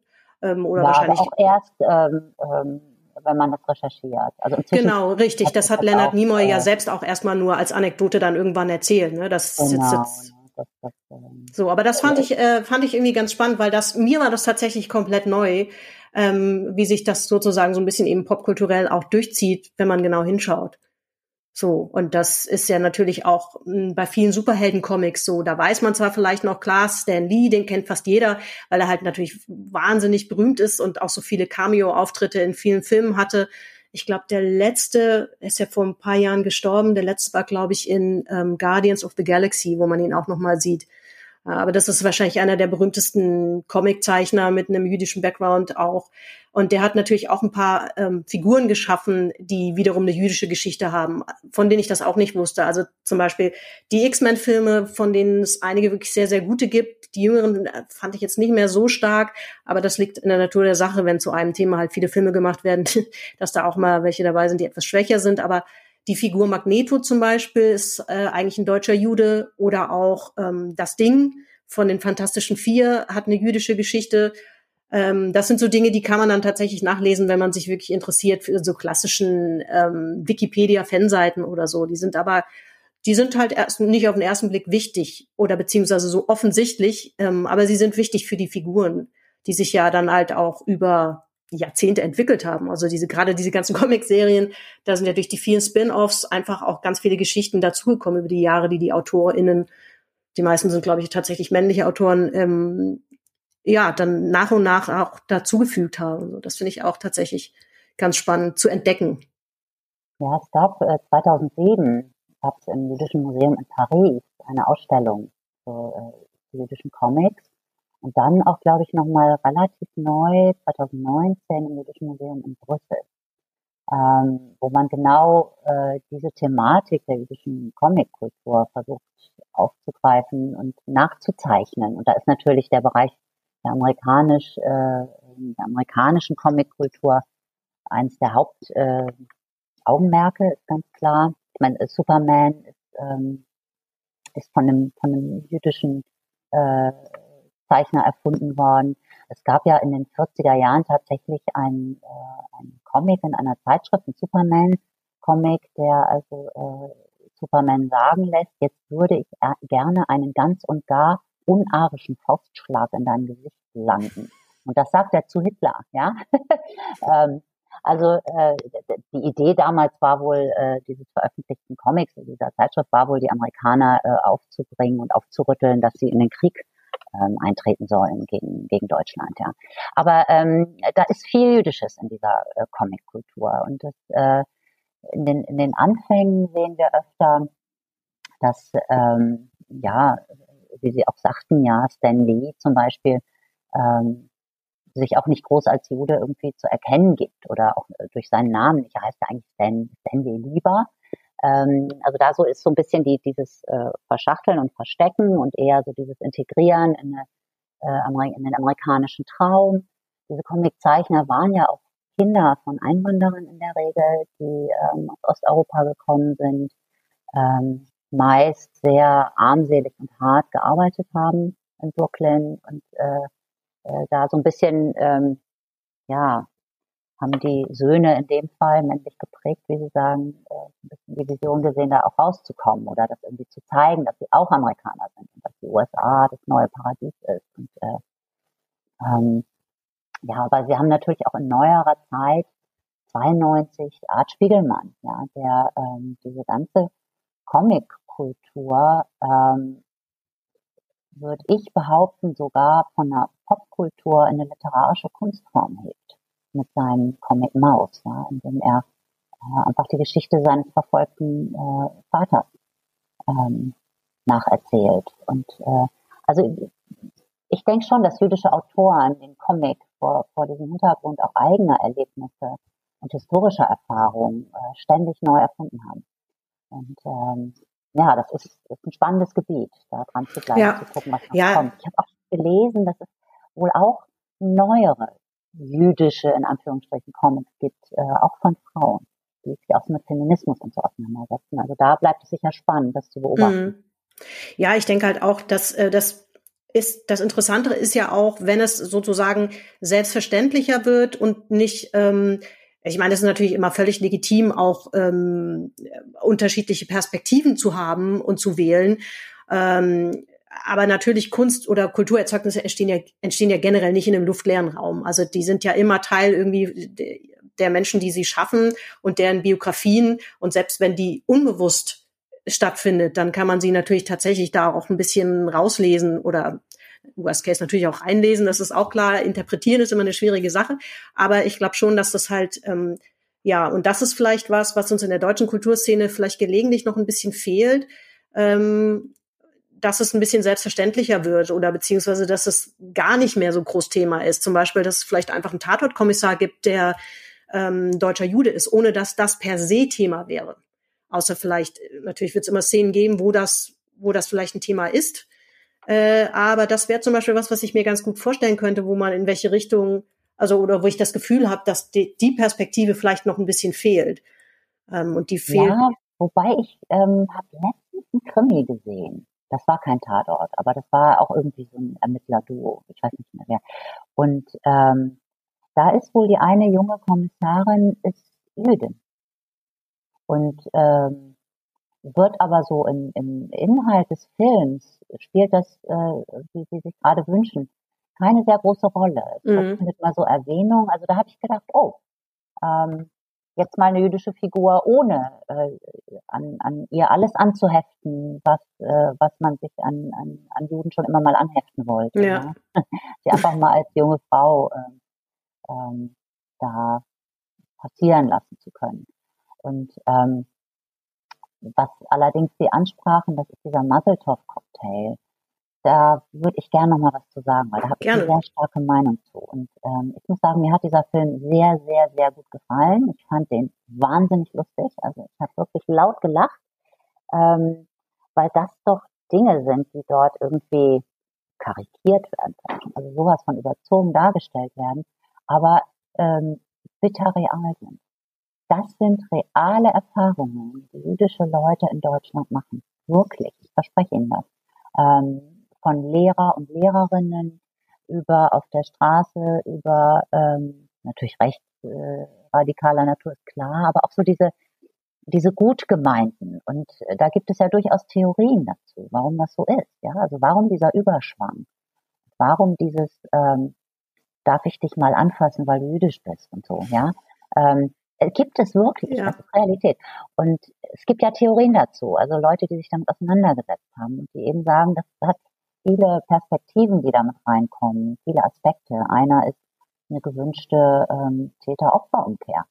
Ja, also ähm, die eigene deutsche Geschichte ist schwer und die eigene Familiengeschichte ist vielleicht schwer und dem sich zu stellen ist schwer und ähm, werden halt Lösungen gesucht, das irgendwie entweder wieder gut werden zu lassen, indem man vermeintlich sich äh, mit Juden äh, solidarisiert oder ähm, es wird verklärt, ja, oder überkritisch ist. Überkritisch ist, gibt's natürlich auch. Ähm, oder es verklärt sich in Form von äh, ja, einem, einem Rezelebrieren jüdischer Folklore, ähm, inklusive Musik und Tänzen, ähm, sich so ein, ein, sich auf eine Seite stellen über den über den Kulturschwenk, über das Vermeintliche, was man als Kultur identifiziert, als als jüdisch identifiziert. Und ich finde, dass diese Komponenten in diesem Film Muzzletop Cocktail sehr, sehr, sehr schön und stark zum Tragen kommen. Also das ist mal ein ganz gelungenes Beispiel. Und ich, ähm, ich bin nicht der Meinung, dass jüdische Themen nur von jüdischen Leuten angefasst werden können oder erfolgreich. Das, das denke ich nicht. Also das, das, eine Voraussetzung ist dafür nicht, dass man jüdisch ist.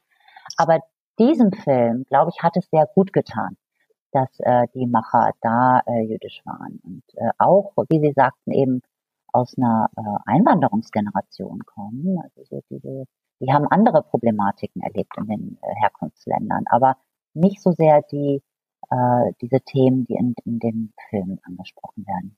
Ja, also man kann den Film übrigens für die HörerInnen, die sich dafür interessieren, man kann den leihen über die Videoplattform Vimeo. Der war auch teilweise in Mediatheken von der ARD, ist er glaube ich aber inzwischen nicht mehr, weil es da natürlich auch immer beschränkte Online-Rechte gibt. Aber man kann ihn leihen für kleines Geld bei Vimeo. Das habe ich nämlich auch gemacht äh, um mir den anzuschauen. Der ist wirklich wahnsinnig witzig. Also um das vielleicht nochmal kurz zusammenzufassen für Menschen, die den nicht kennen. Ähm, das Ausgangspunkt ist ein klassische äh, Schulhofprügelei, möchte ich sagen, nur dass es im Schulklo stattfindet. Ein 18-jähriger Schüler Dima ähm, gerät mit einem Mitschüler aneinander, der ihn antisemitisch beleidigt, um das mal vorsichtig auszudrücken. Und Dima macht, was man offen gestanden selbst gerne machen würde. Äh, er langt ihm eine und das führt bedauerlicherweise zu einer gebrochenen Nase. Äh, und natürlich sagen dann alle, jo, ist zwar verständlich, aber der komm, also das ist, wir können so nicht, das ist einfach nicht gut, da musst du dich schon entschuldigen. Und dann wird das so eine Art Roadtrip sozusagen. Er muss dann den Schüler, der dazu verdonnert wird, ähm, Stolpersteine zu polieren, den soll er dann aufsuchen und sich entschuldigen. Und auf dem Weg dahin trifft er halt ganz viele so macht er so archetypische ähm, Begegnungen, so nennt das der Regisseur auch. Der sagt so, das hat halt, ist natürlich jetzt hier extrem komprimiert auf einen Punkt, aber das sind halt Begegnungen, die man macht, die Sie ja auch schon beschrieben haben, so mit, mit der Lehrerin, die so sehr bemüht dann ist und alle sind auch so ein bisschen so, ja, das ist auch alles sehr unangenehm und, und der nächste will dann mit ihm über ähm, irgendwie Israel und den Palästinenserkonflikt diskutieren. Er trifft aber auch andere äh, Juden, die dann wiederum ähm, ihm sagen, so, also ich kann jetzt nicht zu Douglas gehen und da ein Parfum kaufen, aber ich hätte das gern für meine Großmutter. Ich glaube, es geht um Parfum, ich weiß gar nicht mehr, um was es genau ging, aber so, dass und, und der Streit mit, was, wer hat jetzt hier eigentlich Hummus und Falafel erfunden und so weiter. Also da kommen ganz viele solche Beispiele vor, nicht nur zwischen ähm, deutschen und jüdischen Deutschen, sondern auch äh, mit Muslimen im, im, im Dönerladen und so weiter. Also es ist wirklich wahnsinnig witzig, ein 30 Minuten Kurzfilm. Ähm, und der andere Film, den ich ja auch schon ähm, im Vorgespräch kurz genannt hatte, der, der befasst sich tatsächlich auch mit ähnlichen äh, archetypischen Begegnungen, könnte man sagen. Äh, Kiss Me Kosher heißt der im Deutschen, ist auch, glaube ich, eine deutsch-israelische Co-Produktion äh, über eine junge Deutsche, die in Israel ähm, zu Studienzwecken ist und dann eine Israelin kennenlernt und sich verliebt und sie heiraten möchte. Alle sind äh, wahnsinnig offen und das ist auch alles gar kein Problem, aber dann sollen die deutschen Schwiegereltern ins B kommen ähm, und die kommen als allererstes mal an und wollen dann äh, im ersten Moment, sie wollen als erstes mal äh, das Holocaust-Museum besuchen die jüdische Familie sagt dann, gut, können wir machen, wenn ihr wollt, wenn ihr das jetzt unbedingt wollt, dann gehen wir dann hin. Dann hören sie sich aber natürlich die, die Geschichte an der, äh, der Shoah-Vergangenheit auch ihrer Schwiegereltern, was sie dann völlig überfordert. Also da ist dann die Stimmung natürlich prima im Eimer. Und dann gibt es mehrere lustige Begegnungen. Also das ähm, entwickelt sich von da, ist auch wahnsinnig lustig, ähm, macht auch Spaß zu gucken, ist ein Langfilm. Den kann man sich auch auf diversen Video-on-Demand-Plattformen inzwischen angucken.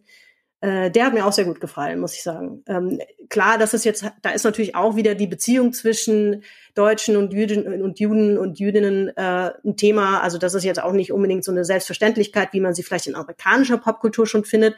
Aber es sind trotzdem ja auch wichtige Themen und sie machen unheimlich viel Spaß. Das muss man schon sagen. Also das ist wirklich auch eine Empfehlung äh, von mir. Ähm, was ich auch noch ganz spannend finde in dem Zusammenhang, wenn ich das noch kurz erwähnen darf, weil ich das heute Morgen noch mal gehört habe, äh, dass der Regisseur von Maseltov Cocktail äh, gesagt hat, mh, hm, also er nimmt auf jeden Fall ein sehr großes Interesse an jüdischer Kultur in Deutschland wahr. Das sei wirklich sehr groß. Ähm, aber das würde dann halt oft von, von nicht-jüdischen Deutschen veranstaltet, was ja jetzt per se überhaupt nicht schlimm ist. Aber äh, das hat natürlich einfach nochmal eine andere Perspektive. Und das sind dann eben oft die Sachen, die man ohnehin damit verbindet, eben solche Klezmer-Festivals oder sowas.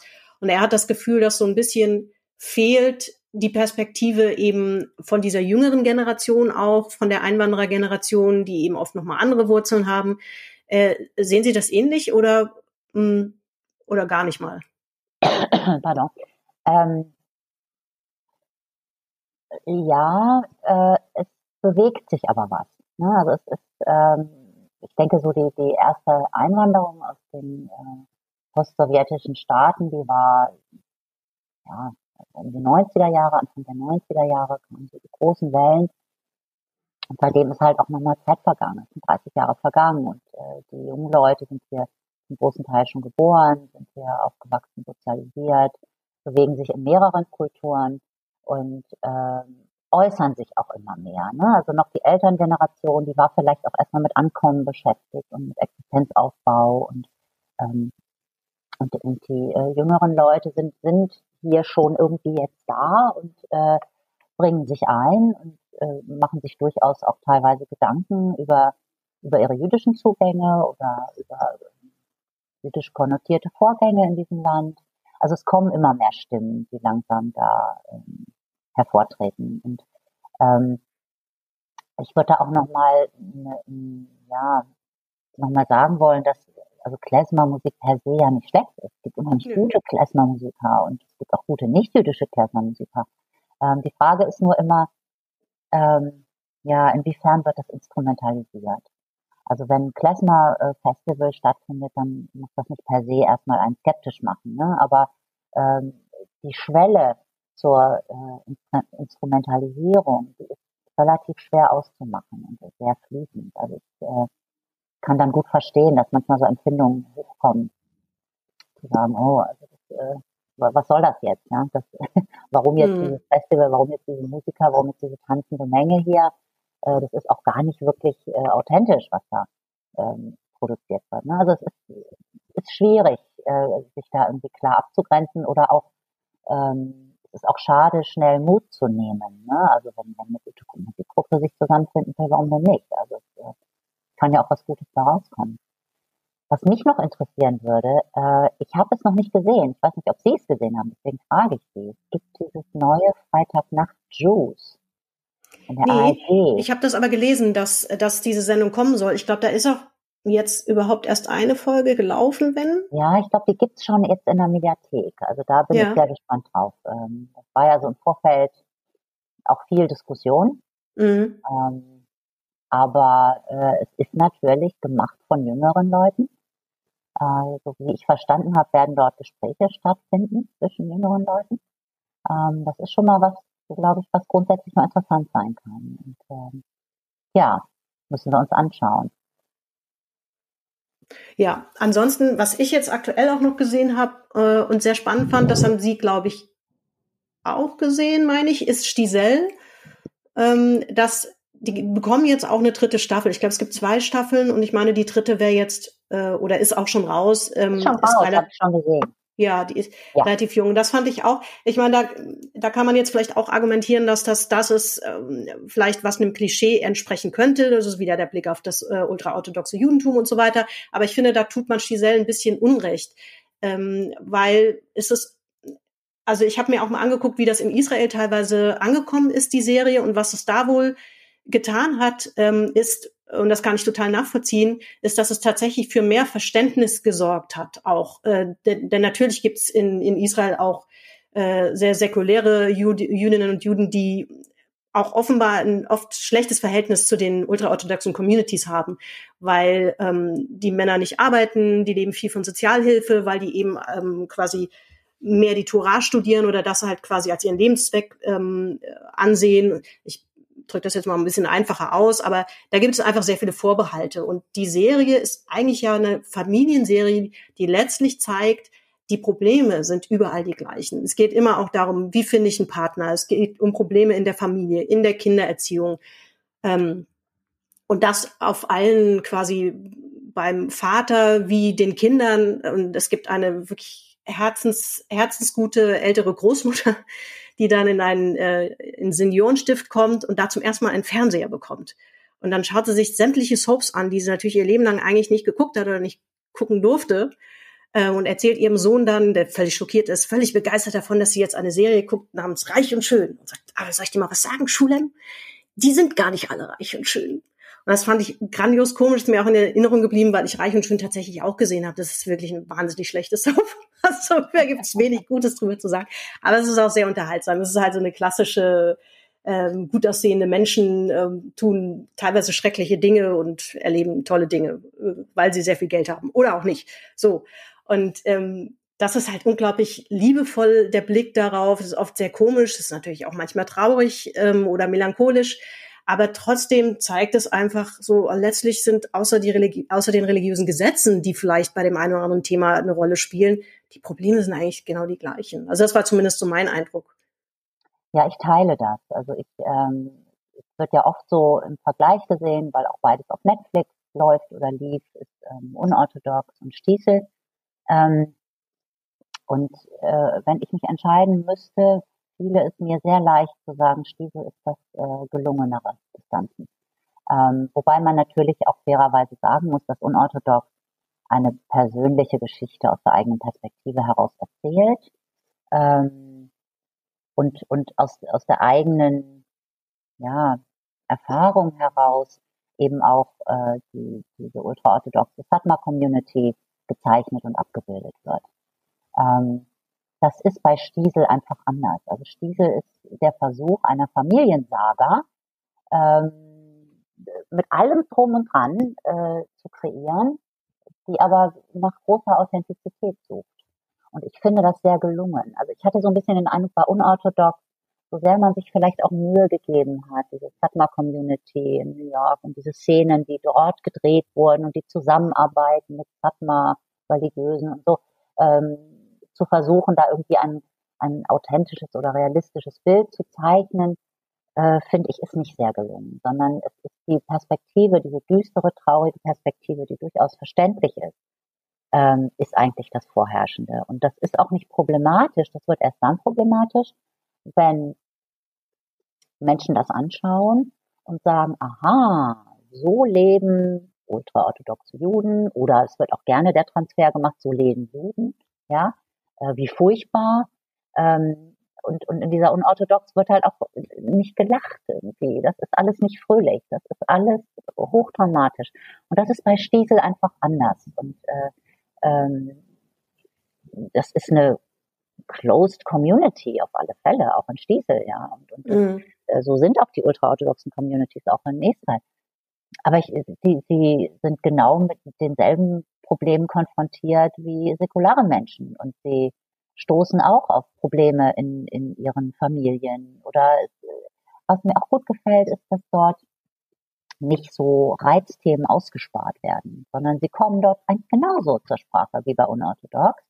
Ähm, ja, also mit, mit diesem einen Familienvater der Lippe, der also die Familie erstmal verlässt da nach Südamerika und ein ähm, freies Leben führt und äh, er kehrt dann wieder zurück in die Community, aber ähm, das ist alles nicht so einfach, ne? für ihn nicht und für die Frau auch nicht. Oder der Kive, der äh, als Künstler ähm, nun einen sehr vielleicht untypischen Beruf ergreift für einen ultraorthodoxen ähm, und versucht trotzdem auf dem Markt äh, Fuß zu fassen und äh, erfährt Unterstützung oder auch nicht. Also das sind auch so Probleme, ähm, die sicher auch angesprochen werden können und in Stiefel angesprochen werden. Sie werden präsentiert. Sie werden immer aufgelöst, ähm, das finde ich aber nicht schlimm. Also ich finde, sie diesen authentischen Transport äh, dieser Community, der ist in Stiesel echt gelungen.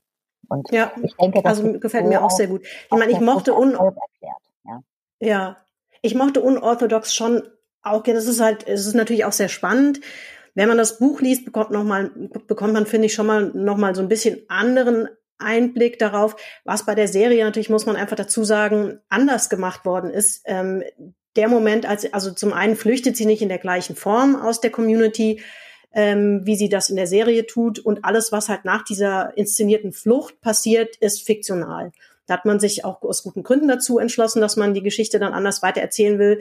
Ähm, das finde ich auch eine völlig legitime Lösung, bringt aber halt einfach auch ein paar Probleme mit sich, weil in dem Moment, in dem man sich auf einen fiktionalen Boden begibt, kriegt das natürlich einfach auch nochmal so ein Ungleichgewicht. Dann muss man, dann muss man Figuren erfinden und dramatische Geschichten erfinden, also äh, ich glaube, das ist das, was dann eben auch den Unterschied zu Stiesel ausmacht, was halt einfach in dem im gleichen Universum bleibt und sich davon auch nicht wegbewegen muss oder so. Das ist dann auch vielleicht ein bisschen leichter. Ähm, und interessanterweise kleine Verbindung zwischen den beiden Serien Shira Haas, die ja auch in Stiesel mitspielt, die ist ja die ähm, spielt ja die Deborah Feldman, die Etsy in äh, Unorthodox. So, eine hervorragende Schauspielerin. Unglaublich, ja. Also ja. wirklich. Und äh, ich habe sie ja in Stiefel in der ersten Staffel gesehen, da spielt sie ein zwölfjähriges Mädchen. Und das mhm. funktioniert. Ja, das funktioniert ja. 100 Prozent. Also ich meine, gut, sie hat auch so was Mädchenhaftes, aber ähm, das kann man, denke ich, nur, wenn man echt ein guter Schauspieler ist. Und das macht sie äh, toll. Ja. Und sie, sie singt wahnsinnig toll. Ich habe äh, ich hab irgendwo, glaube ich, auf dem Instagram-Account von ich weiß gar nicht, wer mit dieser Serie da noch connected war, aber auf alle Fälle gibt es Videoaufnahmen von ihr, wo sie im Casting äh, singt. Und die hat eine spektakuläre Stimme auch. Das ist ein, also es ist wirklich Wahnsinn, was für eine Stimme sie dann noch mitbringt. Das darf sie ja in Unorthodox auch noch zeigen. Das ist vielleicht auch ein Grund, warum man dann, das kann man im fiktionalen Teil natürlich auch noch unterbringen. So, das, das ist eine unterhaltsame Serie. Da finde ich, von aus, aus dem Gesichtspunkt kann man da gar nichts äh, gegen sagen. So, wenn, wenn man natürlich mit der Perspektive äh, jüdisches Leben da drauf schaut, dann finde ich nachvollziehbar, gibt's da mit Sicherheit Punkte, wo man einhaken kann, wo ich dann auch noch mal tatsächlich jetzt von einem amerikanischen Journalisten, der hier in Deutschland lebt und für äh, amerikanische Medien über äh, deutsche Kultur schreibt, äh, und der sagte, also er fand das auch, also gerade den fiktionalen Teil dann sehr schwierig, wo er das Gefühl hatte, so hier werden dann doch wieder ein paar Stereotype mehr bedient, als nötig gewesen wären oder so. Gerade als, in der Berliner Community. Ja, genau. Und da muss natürlich ein X und ein Y und ein Z unbedingt dabei sein und vertreten sein und das ist dann doch sehr konstruiert. Fand ja, ich auch so. Ja. so man, man musste irgendwie in wenigen Szenen und in kleinen Räumen irgendwie ein Multikulti äh, Berlin abbilden was aber so irgendwie nicht funktioniert hat. Das war auch mein Empfinden. Aber ja. für mich hat eben auch, muss ich sagen, äh, im Film auch die Satma-Community so nicht funktioniert. Das, ähm, ich, ich verstehe es und äh, aus der Perspektive der persönlichen Geschichte, die dort erzählt und erlebt wird und wahrgenommen wurde, äh, kann ich das nachvollziehen, warum das so ist und warum das so geworden ist. Aber ähm, ja, ja, also das, das ist ja meistens so, dass und, ähm, ja, dass die Realität dann doch ein bisschen komplexer ist. Ne? Dass das gerne ähm, ja sowas dann als äh, stellvertretend für das Judentum genommen wird. Mhm. Ja, und äh, ich meine, die Orthodox Community weltweit ist ein ganz kleiner Prozentsatz von ah, jüdischer Religiosität in irgendeiner Form, ja, ob, ob Reform oder liberal oder orthodox oder modern orthodox oder whatever, ja. Ähm, ist ein ganz kleiner Teil davon und, und, und dem steht natürlich auch eine sehr, sehr große jüdisch-säkulare äh, Community gegenüber. Ja, und, nur die ist ähm, eben nicht so sichtbar. Ja. Insofern, ich sichtbar. verstehe auch eine gewisse Neugier natürlich, ja. ähm, aber man muss da wahrscheinlich immer ein bisschen aufbauen. Es gibt auch diverse Dokus, die man sich angucken kann ähm, auf Netflix, wenn man sich dafür interessiert. Aber wenn man dann sowas guckt äh, wie One of Us, dann ist es nur noch deprimierender. Das ist ein Doku über Aussteiger aus dieser Community äh, weil die sind ja nicht so abgeschlossen, dass man irgendwie nicht gehen könnte oder so. Aber es ist natürlich auch klar, aus, aus, wenn man aus einer engen Community kommt, die so connected ist, ähm, die meist, für die meisten Menschen ist das einfach mit, mit Leid verbunden. So, das ist natürlich auch wieder frustrierend. Aber ja, der Blick darauf ist halt, ja, ist halt nicht so ganz einfach, weil, weil das, unser Blick ist einfach einer von außen. So. Ja, und es wird dann problematisch, wenn man es als so ein Stellvertreterjuden ja. benutzt. Ne? Dann wird es problematisch.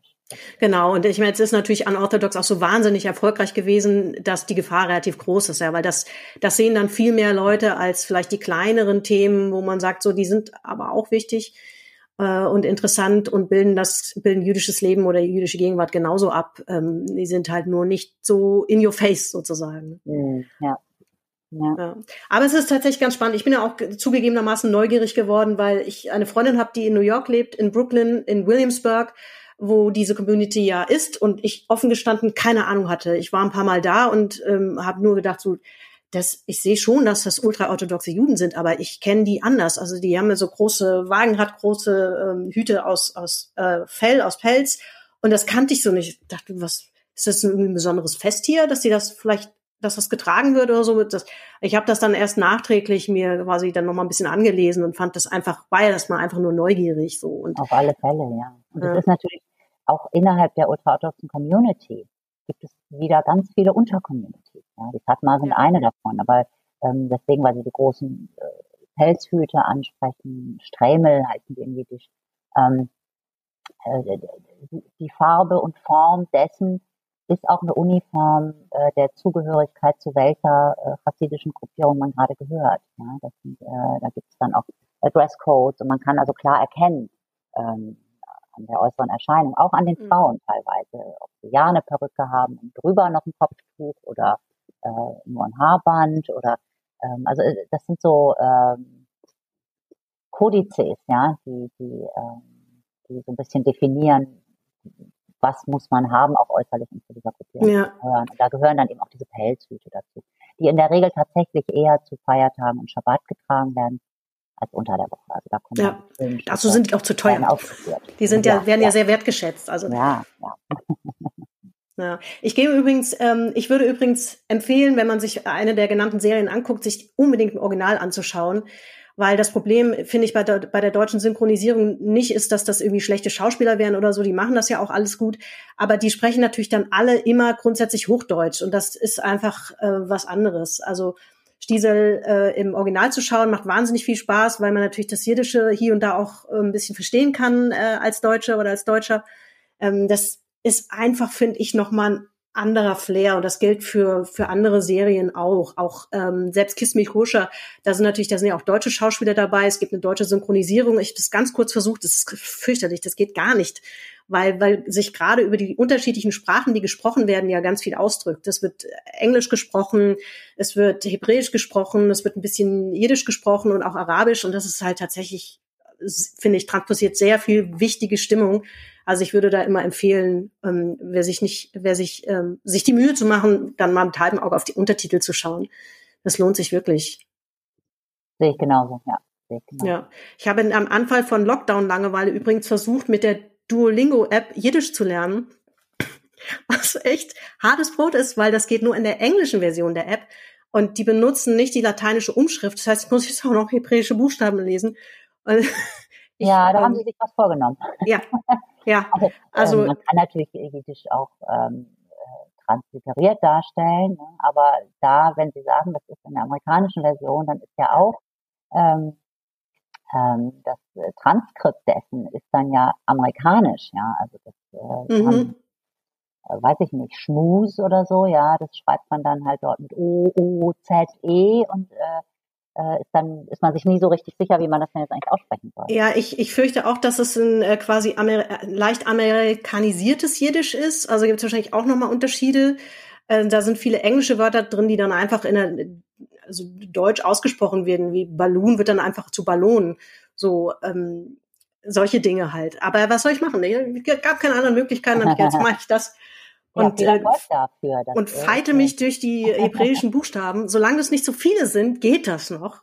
Aber das ist nicht schwer. Hebräische Buchstaben ja. sind nicht schwer, wirklich. Also es sind nicht zu viele. Es ist ähnlich unserem, unserem Alphabet und ähm, es ist durch und durch logisch. Also auch die hebräische Sprache ist durch und durch logisch. Und ja. äh, ähm, es gibt keine Zeitformen. Ja, es gibt nur drei eigentlich. Und es ja, gibt kein stimmt, Sein das macht es sehr viel einfacher. Es gibt kein Sein und Haben. Also wenn man ja. sagen will, ich bin dies und ich war das und morgen werde ich dies und das sein, äh, was furchtbar ist in Deutsch, glaube ich, Äh, das fällt alles weg in Hebräisch und Ja. äh, in Jiddisch kennen wir es dann ja vom Deutschen. Also das ist ja ganz Ja. Deutsche. Ich Also zweifle allerdings ein bisschen daran? Was, was die Duolingo sich bei manchen Sätzen so denkt, wann ich die anwenden soll. Also ich könnte jetzt zum Beispiel fragen, Artiga in einer Pyramid? Ich bin mir nicht so sicher, wann ich diesen Satz jemals brauchen werde. Ähm, das ist aber in der spanischen Version genauso. Da, da gibt es auch so Sätze wie ähm, Soy una tortuga. Ich bin eine Schildkröte. Auch da würden mir nicht viele Situationen einfallen, wo ich das dringend brauche. Und das ist im Wer weiß, Jiddischen eben. wer weiß, was noch kommt. Aber man weiß es nie, genau. Äh, jetzt nähern wir uns im Prinzip schon dem Ende. Wir reden auch schon natürlich viel länger als gedacht. Das ist aber fast immer so. Ähm, vielleicht wollen wir am Ende noch mal äh, gucken. Ich dachte ja, wir könnten vielleicht jeweils noch mal so. Ähm, ich mache sonst gerne immer so eine Top-Liste, dass die Gäste bitte bring doch mal die Top drei, keine Ahnung, von irgendwas mit. Das fand ich aber jetzt hier bei dem Thema nicht so richtig. Da habe ich keinen keinen richtigen, ich hätte nicht gewusst, welchen Kontext ich da geben soll. Die besten Filme, die jüdisches Leben darstellen, das ist einfach irgendwie, das funktionierte nicht. Deswegen dachte ich, wir machen es vielleicht einfach so, dass wir ein, zwei Empfehlungen wechselseitig aussprechen, wo wir denken, das wäre vielleicht interessant, sich mal anzuschauen. Ähm, und Sie haben auch welche mitgebracht. Deswegen würde ich Ihnen das Wort geben für Ihre erste Empfehlung. Jo, also meine erste Empfehlung ist, wenn wir doch schon so ausführlich in der Comic-Kultur waren, äh, der Comic Die Katze des Rabbiners. Das ist eine Reihe, die inzwischen, glaube ich, schon fünf Comics umfasst. Das ist sehr, sehr schön gezeichnet. Ähm, Gibt es auch in Deutsch inzwischen. Ist ursprünglich auf Französisch geschrieben, also von, von einem französisch-jüdischen Menschen, der offensichtlich aus Nordafrika kommt. Denn er siedelt viele seiner Geschichten dort an. Diese Katze des Rabbiners, die halt mit ihrem Rabbiner da hadert. Und äh, es lässt sich einfach fernab von unseren Themen, die wir hier vielleicht in Europa so haben, wenn es um Judentum geht, äh, geht es dort um jüdisches Schrifttum und um ähm, jüdische Gelehrsamkeit. Und äh, also es ist sehr, sehr schön gezeichnet und erzählt. Also die Katze des Rabbiners äh, kann ich sehr empfehlen. Das wäre mein erster Tipp. Machen wir das im Wechsel oder soll ich Ich würde sagen, wir machen es im? Wechsel, ja. Oh. Böte sich an, denn ich habe Ja. nämlich auch einen Comic-Tipp noch mitgebracht, den lese ich gerade, und zwar von ähm, Yuval Noah Hariri. Äh, der hat ein relativ erfolgreiches Sachbuch geschrieben, das heißt, glaube ich, genauso, nämlich Sapiens, der Aufstieg. Also ist eigentlich ein, ein israelischer Historiker. Ähm, der hat sich quasi die Geschichte der Menschheit da vorgenommen. Ähm, und das gibt es auch als Graphic Novel, habe ich jetzt festgestellt. Und dann dachte ich, ach, Sachbücher lese ich auch relativ viele, aber ich, ich mag auch Comics gerne und ähm, ist ein ziemlicher Wälzer, aber das erzählt halt einfach auch sehr, sehr unterhaltsam die Geschichte der Menschheit. Ähm, sehr witzig auch. Also das wäre mein Comic-Tipp, meine, meine Empfehlung. Ich habe noch einen Tipp, was einen Podcast angeht. Und zwar äh, heißt der Anti- und Semitisch. Ähm, wenn man das äh, googelt, findet man das sofort. Das machen zwei äh, junge Leute. Der eine ist Chaim Guski, der Blogger ist, Publizist ist. Äh, das andere ist äh, Jona Grossmann aus Berlin. Ähm, die auch im jüdischen Kulturbereich unterwegs ist. Und die beiden unterhalten sich so in lockeren Folgen. In der Regel gibt es so eine pro Monat äh, zu einem Thema, das ihnen gerade so in den Sinn kommt. Ähm, es ist sehr nett. Sie, sie leiten ihren Podcast auch immer ein musikalisch. Also es äh, spielt eine Musik an, die ist irgendwie Klezmer. Und äh, dann kommt sehr bald die Stimme vom Chaim sofort da rein und äh, sagt, oh, na, mach das mal bloß jetzt aus. Und dann drehen sie das also ab äh, und setzen schon gleich das Statement, bei uns gibt es das so nicht. Äh, und äh, ja, die, die kratzen an Themen, die sind beide auch witzig. Ähm, manchmal laden sie sich einen dritten Gesprächspartner dazu ein, den sie dann ein bisschen in die Mangel nehmen. Also anti- und semitisch, unbedingt. Ja, mein Tipp wäre auch noch ein Podcast tatsächlich. Ähm, der ist auch ganz neu. Da gibt's erst zwei Folgen. Ich glaube, da gibt's, soll monatlich eine Folge rauskommen. Der kommt aus Wien und der heißt Chutzpe. Ähm, mit dem Untertitel Jung und irgendwie jüdisch.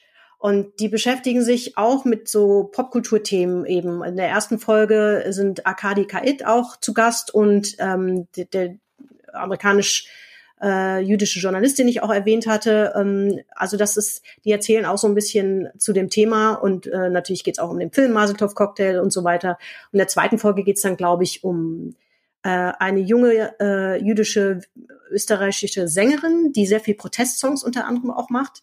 Ähm, also es ist immer wieder eine Entdeckung wert. Äh, da bin ich sehr gespannt, was an Themen noch kommt. Das wäre meine Empfehlung. Und jetzt schiebe ich noch hinterher, weil ich, weil ich es auf der Liste hatte, aber nicht erwähnt habe. Ich möchte eine lobende Erwähnung noch aussprechen für Teheran. Das ist eine Serie, die läuft auf Apple Plus, deswegen haben die vielleicht noch nicht so viele gesehen, weil den Dienst gibt's noch nicht so lang und ich glaube, der dauert wahrscheinlich noch nicht so wahnsinnig, äh, ist noch nicht so wahnsinnig viel verbreitet im Vergleich zu Netflix und anderen. Aber die ist auch ganz interessant. Es ist eine relativ junge israelische Serie, äh, exklusiv auch für Apple produziert worden.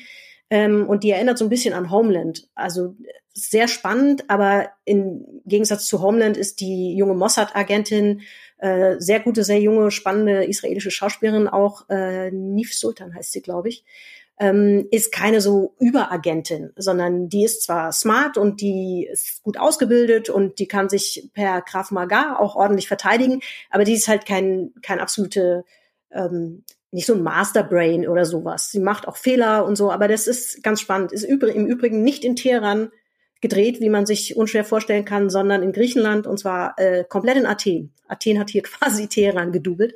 Also würde ich gerne als lobende Empfehlung noch hinterher schieben. Die ist wirklich sehr spannend und man nimmt da auch relativ viele Infos noch mit. Äh, ist auch, finde ich, wenig Stereotyp oder so klischeebeladen. Äh, ist einfach wahnsinnig spannend. Das wäre meine lobende Erwähnung noch schnell, die ich hier noch unterbringen möchte. Ja, da warte ich mal, ob das irgendwann auf Netflix oder Amazon oder so kommt. ja, ja, also ich kann mir schon vorstellen, wenn das erfolgreich wird, dann wird sich das bestimmt auch noch ähm, verbreiten. Aber ja, also das wäre meine Empfehlung, ohne jetzt hier zu viel Werbung für exklusive Dienste machen zu wollen oder so. Aber wir haben ja genug andere auch erwähnt. Also da findet, glaube ich, jeder was. Ja. Ja, dann würde ich fast sagen, äh, wir fassen, wir, wir können das nicht zusammenfassen, was wir alles erzählt haben, außer dass wir natürlich, ähm, also ich auf jeden Fall empfehlen würde, sobald es eine Chance gibt, äh, ins Jüdische Museum in Frankfurt zu gehen oder in eins der anderen, die es ja in Deutschland äh, auch noch gibt. Ähm, wir hoffen, dass wir das bald wieder tun können. Gibt es eigentlich ähm, irgendwie einen Hinweis? Haben Sie eine Ahnung, wann, wann Sie, haben Sie eine grobe Planung, wann Sie vielleicht wieder aufmachen könnten? Also was wir im Moment wohl mit Sicherheit wissen, ist, dass wir bis zum 10. Mai geschlossen bleiben. Das ist, äh, wohl schon Ansonsten ist im Moment halt auf Sicht fahren, ne? wie die. Ansonsten muss man, glaube ich, einfach abwarten, auch ja. mit dem neuen Gesetz und wie sich das dann umsetzt und äh, auch wie sich die Infektionszahlen wahrscheinlich entwickeln, ähm, ab welcher Inzidenz was wieder geschehen darf. Also wir hoffen natürlich sehr, sehr, sehr, dass das äh, schnell runtergeht ja. und wir dann ähm, ja auch wieder. Aber man kann sie ja auch digital besuchen. Es gibt Ganz ja eine genau. Menge digitale Möglichkeiten. Ganz genau. Also ich kann nur empfehlen, dass man äh, unseren YouTube-Kanal durchschaut. Da ist sehr, sehr viel an Filmmaterial abgelegt über Führungen, äh, kleine Snippets aus der Ausstellung. Es gibt Filme, äh, eine Reihe unserer Guides, die ja nun auch während äh, des Lockdowns nicht wirklich zum Zug kommen, dass sie keine Gruppen durchführen können, die ihre Lieblingsobjekte vorstellen ähm, in ein paar Minuten. Äh, wir haben äh, eine Reihe in, in Facebook, äh, jeden Montag um 12.30 Uhr äh, live Mittagsgespräch. Da ist immer einer von uns ähm, mit jemand anderem von uns im Gespräch über Teile der neuen Dauerausstellung.